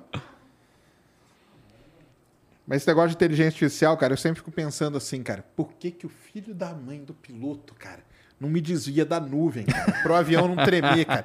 Mas ele ter uma desvia. inteligência artificial que mexesse ali, que, cara, vai balançar, cara, e tal, não, não, não deixa. Ele, das piores ele desvia, ele não desvia daquelas É, que eu não sei, precisa. É, exatamente, eu tô ligado. O O meu, meu medo de inteligência artificial chama Skynet. Já Sim, pensou? sim, é o, eu chamo de spin-off do mal. Spin-off do mal. podem tudo reverter contra você. É, então, nunca se sabe, né? Ó, o Vintage Lab, Silvio Pinheiro mandou vintão aqui, ó. Grande Fernando, que legal te ver aqui. Fomos sócios na Singular Filmes, é seu ex-sócio. Quem que é? O Silvio Pinheiro. Oh, grande Silvio César. oh, grande, muito bom tá recebendo tua, tua pergunta aqui. Valeu, cara, que bom que você está assistindo. Amigão meu, faz tempo que a gente não se fala, mas a gente foi só assim lá atrás, no início. É um cara absolutamente genial. Ainda continua na CG. CG que chama? ele tá na Record, né? Eu sei que ele, ele E mantém um canal de tecnologia vintage por hobby Hum. e paixão. Que legal. Que bacana. Muito O bom. que, que é esse resto aqui? É o, é o canal dele, isso? Forte 73, não sei. Forte. Ó, ele escreveu assim, ó. Vê aí, ó. Forte 73 de PU2SRZ. Pera aí, eu preciso ler. eu Não... Não sei o que, que é. Não sei se é um código. Vai ver que é algum código aí, ó. Mas ele falou que ele continua na, na CG. O que, que é CG? Na. Ele mandou só um salve pra você, meu. Beleza. Valeu aí, Valeu. Silvio. Aí, ó. Grande Silvio César. Legal, tá vendo? O pessoal aparece, né? Pois é. Muito bom. Ai, ai. Cara, excelente. Deixa aí seu. Onde que o pessoal te encontra? Vamos lá, cara. Hoje, se você escrever aviação no YouTube, vai ser o primeiro canal que vai aparecer. Aero por trás da aviação no YouTube, no Facebook. Programa Aero no Instagram. No Facebook, o que vocês têm? Vídeo também? Vídeos, a gente posta vídeos, é os mesmo vídeos, os mesmos vídeos que a gente posta no YouTube, a gente posta também no Facebook. Às vezes fica até com uma frequência maior, porque a gente consegue postar vídeos mais antigos também no Facebook. Então, Maneiro. fa- às vezes faz algumas lives lá também. Então é legal seguir os dois lados. E no Instagram a gente faz muito também sobre o que a gente está fazendo. Então agora na Marinha a gente postou. Eu não, vi, é, vi bastante essas histórias. Legal demais, cara. não, não durante o período, porque não tinha internet, Sim. né? Mas assim, a gente posta muito do que a gente está fazendo. E a gente tá no TikTok também, Aero por trás da aviação. Ah, é? É, sem dancinha. Ah, não faz dancinha? Fala- não, fala de aviação. eu. Não. fala de aviação, tem conteúdo bacana lá também de, de aviação. E domingo começa a série aí de você lá na Marinha. Domingo começa a série da Marinha, primeiro vídeo sobre um dos helicópteros lá. Que horas que sai? Sa- Então, não sei. A gente, a gente tá mudando um pouco o canal, né? A gente, antes a gente tinha horário fixo, agora a gente não tá mais com horário fixo. Então a Tá. gente está soltando. Tá soltando. É. Então fiquem ligados aí, se inscrevam. Se inscrevam no o canal. sininho. Vão lá agora também, porque eu postei vídeo sobre o Antonov N225. Ah, nem falamos do Antonov, Pois né, é. cara? Uma tristeza, né? Pois é, cara, uma perda. Até eu fiz vídeo do Antonov sem saber de nada. Aí eu postei agora à noite Não, lá. mas eu fiz do Antonov porque ele foi na. na Do programa espacial, do- é. soviético, Sim. né, cara? Ele foi feito para levar os motores do Energia, que a gente Isso, chama, do foguete energia. e depois levar o Buran nas costas, igual o lá nos Estados Unidos. Os né? americanos estão fazendo, quero fazer também. É, exatamente. e não só isso, né, cara? O, o Antonov, ele. Só ele, né? Que levava certas peças É, de ele- altíssima tecnologia, tipo pás eólicas, válvulas de hidroelétrica, É, geradores, de, de é. plataforma de petróleo. Era só ele Era que só levava. ele. Isso aí pode gerar uma crise logística, né? Com certeza, porque você fala, não, dá para transportar de navio. Sim, mas dependendo da onde for levar, como ele veio para cá na primeira vez em 2010, que ele trouxe válvulas da Petrobras, para. Paulínia, pousou em Viracopos, tá ali do ladinho. Você sair do Porto de Santos, transportar isso Subir a serra subir a negócio, serra, né? não é tão simples assim. Então foi realmente uma perda bem grande aí. E até o vídeo que eu fiz, eu, eu fiz algumas lives, né, no momento que tava. Eu vi, Não, eu você, vi, você eu viu? vi, claro. Ah, será que foi? Será que não foi e tal? E, eu- e hoje eu soltei um vídeo falando da segunda unidade, Da né? segu- Porque é, pro pessoal que não sabe, né? Um era o que voava e É. um estava sendo construído, né? Exatamente, é. E caiu uma bomba depois no aonde ele estava sendo construído. Essa Ou seja, semana. não Ou vai se- ter mais Antonov. Muito provavelmente não. Eles não vão reconstruir. Você acha que é. É, é a verdade, a verdade, eu até falo isso no vídeo, mas a verdade é que assim, o Antonov N225 sobrou na mão da Ucrânia. Era um avião construído pelos soviéticos no momento já fim da União Soviética, próximo do fim, 84. E É, tanto que pro Buran não foi pra frente porque foi bem na foi na bem no quebra- final. Ele, voou, quebra ele, ele começou em 84, voou pela primeira vez em É, 88. né, e- A gente nem considera que ele voou, viu? É, então. Só fez umas demonstrações ali, né? Que a- a- ele, era, ele ia pegar o, o- o avião no, no Buran no Cazaquistão, né? Isso. E não, ele le- levaria para a plataforma, né? De, de lançamento. Enfim. E quando. que- Não, não. O Antonov levou o Buran nas costas, mas eu falo assim, o Buran que a gente fala que ele nem voou. Ah, sim, sim. Porque É, ele- Mas porque aí entrou bem na época que deu a crise lá na, na União Soviética, repartiu tudo e o Buran ficou nesse ficou no meio do caminho. E o Antonov ficou nesse meio também. E aí, como a Antonov estava dentro da Ucrânia, a empresa, ela, ela nem é uma empresa, ela nem começou como uma empresa ucraniana, ela começou como uma empresa soviética e a primeira sede dela foi na Rússia, né? E aí ela ficou dentro do território da Ucrânia e quando terminou a União Soviética, o Antonov estava na Tava lá, Ucrânia né? e sobrou aquele monumento daquele avião e eles não fizeram nada com aquele avião logo no começo. Tanto é que eles canibalizaram, pegaram os motores, equiparam, ia jogar no lixo aquilo, porque não tinha função. Aí eles viram um potencial de carregar cargas né, únicas e tal, reformaram o avião e puseram para voar. Então foi um troço que sobrou na mão dos ucranianos. Agora, construir esse negócio de novo, do zero, com um programa de construção, eu acho muito inviável, né? difícil. Eu acho muito difícil. Infelizmente, vai ficar só nas fotos, porque Você chegou a ver ele aqui? não vi e eu perdi ele em 2016 por algumas horas. Eu tava vindo dos Estados Unidos e acho que eu cheguei aqui no dia seguinte que ele foi para Campinas. Certo. Aí eu até pensei em ir atrás dele em Campinas, mas aí acabou não dando certo e eu perdi ele por pouco, Entendi. mas não vi. É. Mas tem isso, ele pode criar essa crise aí que é uma. É que a gente acha que não, né, cara? Mas tem peças e tem coisas pelo mundo sendo transportadas aí que não é qualquer lugar que você consegue Exatamente. levar. E que são coisas que são fundamentais para determinar. Essas pás eólicas aí É. da China, por exemplo, cara, isso aí ferra com uma boa parte deles. É, se, se o Antonov carregava uma peça para um aeroporto que tem uma pista capaz de receber esse peso, mas não tem uma infraestrutura rodoviária ou ferroviária para chegar, simplesmente esse lugar não vai mais ser atendido por determinados produtos. Exatamente. Né? Então, acabou. Triste, mas para quem, É. ainda mais para vocês da aviação, Ah. é uma perda, assim, né? Com certeza. Muita gente comentava né, nas lives: nossa, tanta gente morrendo, você é preocupado com o avião. Não, eu tô preocupado com tudo, só que o avião é, o, o- É, a até no minha meu área. vídeo eu né? falei isso. Falei, cara, Ah. vocês vão criticar e tal, mas, cara, a gente se preocupa com tudo. É, Exatamente, com tudo. Igual lá, tem, tá to- todo o problema com a questão espacial. Uhum. Aí o pessoal fala, ah, mas vocês estão preocupados com. Cara, também, entendeu? Lógico que o pior da guerra é todo mundo tá morrendo. claro, claro. tá Mas- destruindo as cidades E inteiras. as né? consequências de- disso? É isso que a gente tenta É, ver, né? E enxergar aí. Exatamente, exatamente. Esse E assim, eu falo da aviação, o Sérgio fala da parte espacial e tem muitas outras pessoas que falam de outras áreas Que vão ser afetadas. que vão ser afetadas. Estão, né, sendo, Estão. Hum. sendo, exatamente. É complicado. Então vão lá ver um vídeo sobre o. Antonov muito melhor que o meu. O meu foi. eu, eu não manjo avião, né? Eu até falei lá. Falei, galera, eu até citei Eu, você. eu, eu vi. Eu falei, ó, cara, eu vou falar aqui, o Fernando, o Lito, eles que manjam isso aqui, cara. Eu vou só falar da parte aí. Mas é isso aí. Muito bom. Cara, Sérgio, obrigado, cara. Muito bom ter valeu. você aqui demais. bom mesmo. demais o papo. Valeu E- demais. Galera, então vão lá, sigam aí tudo do Aero por Trás da Aviação, sigam o Fernando aí em todas as redes. Valeu demais, um grande abraço. Semana que vem estamos de volta. Quarta, Quarta? Felipe. Quinta, Conrado. Sexta, Esther.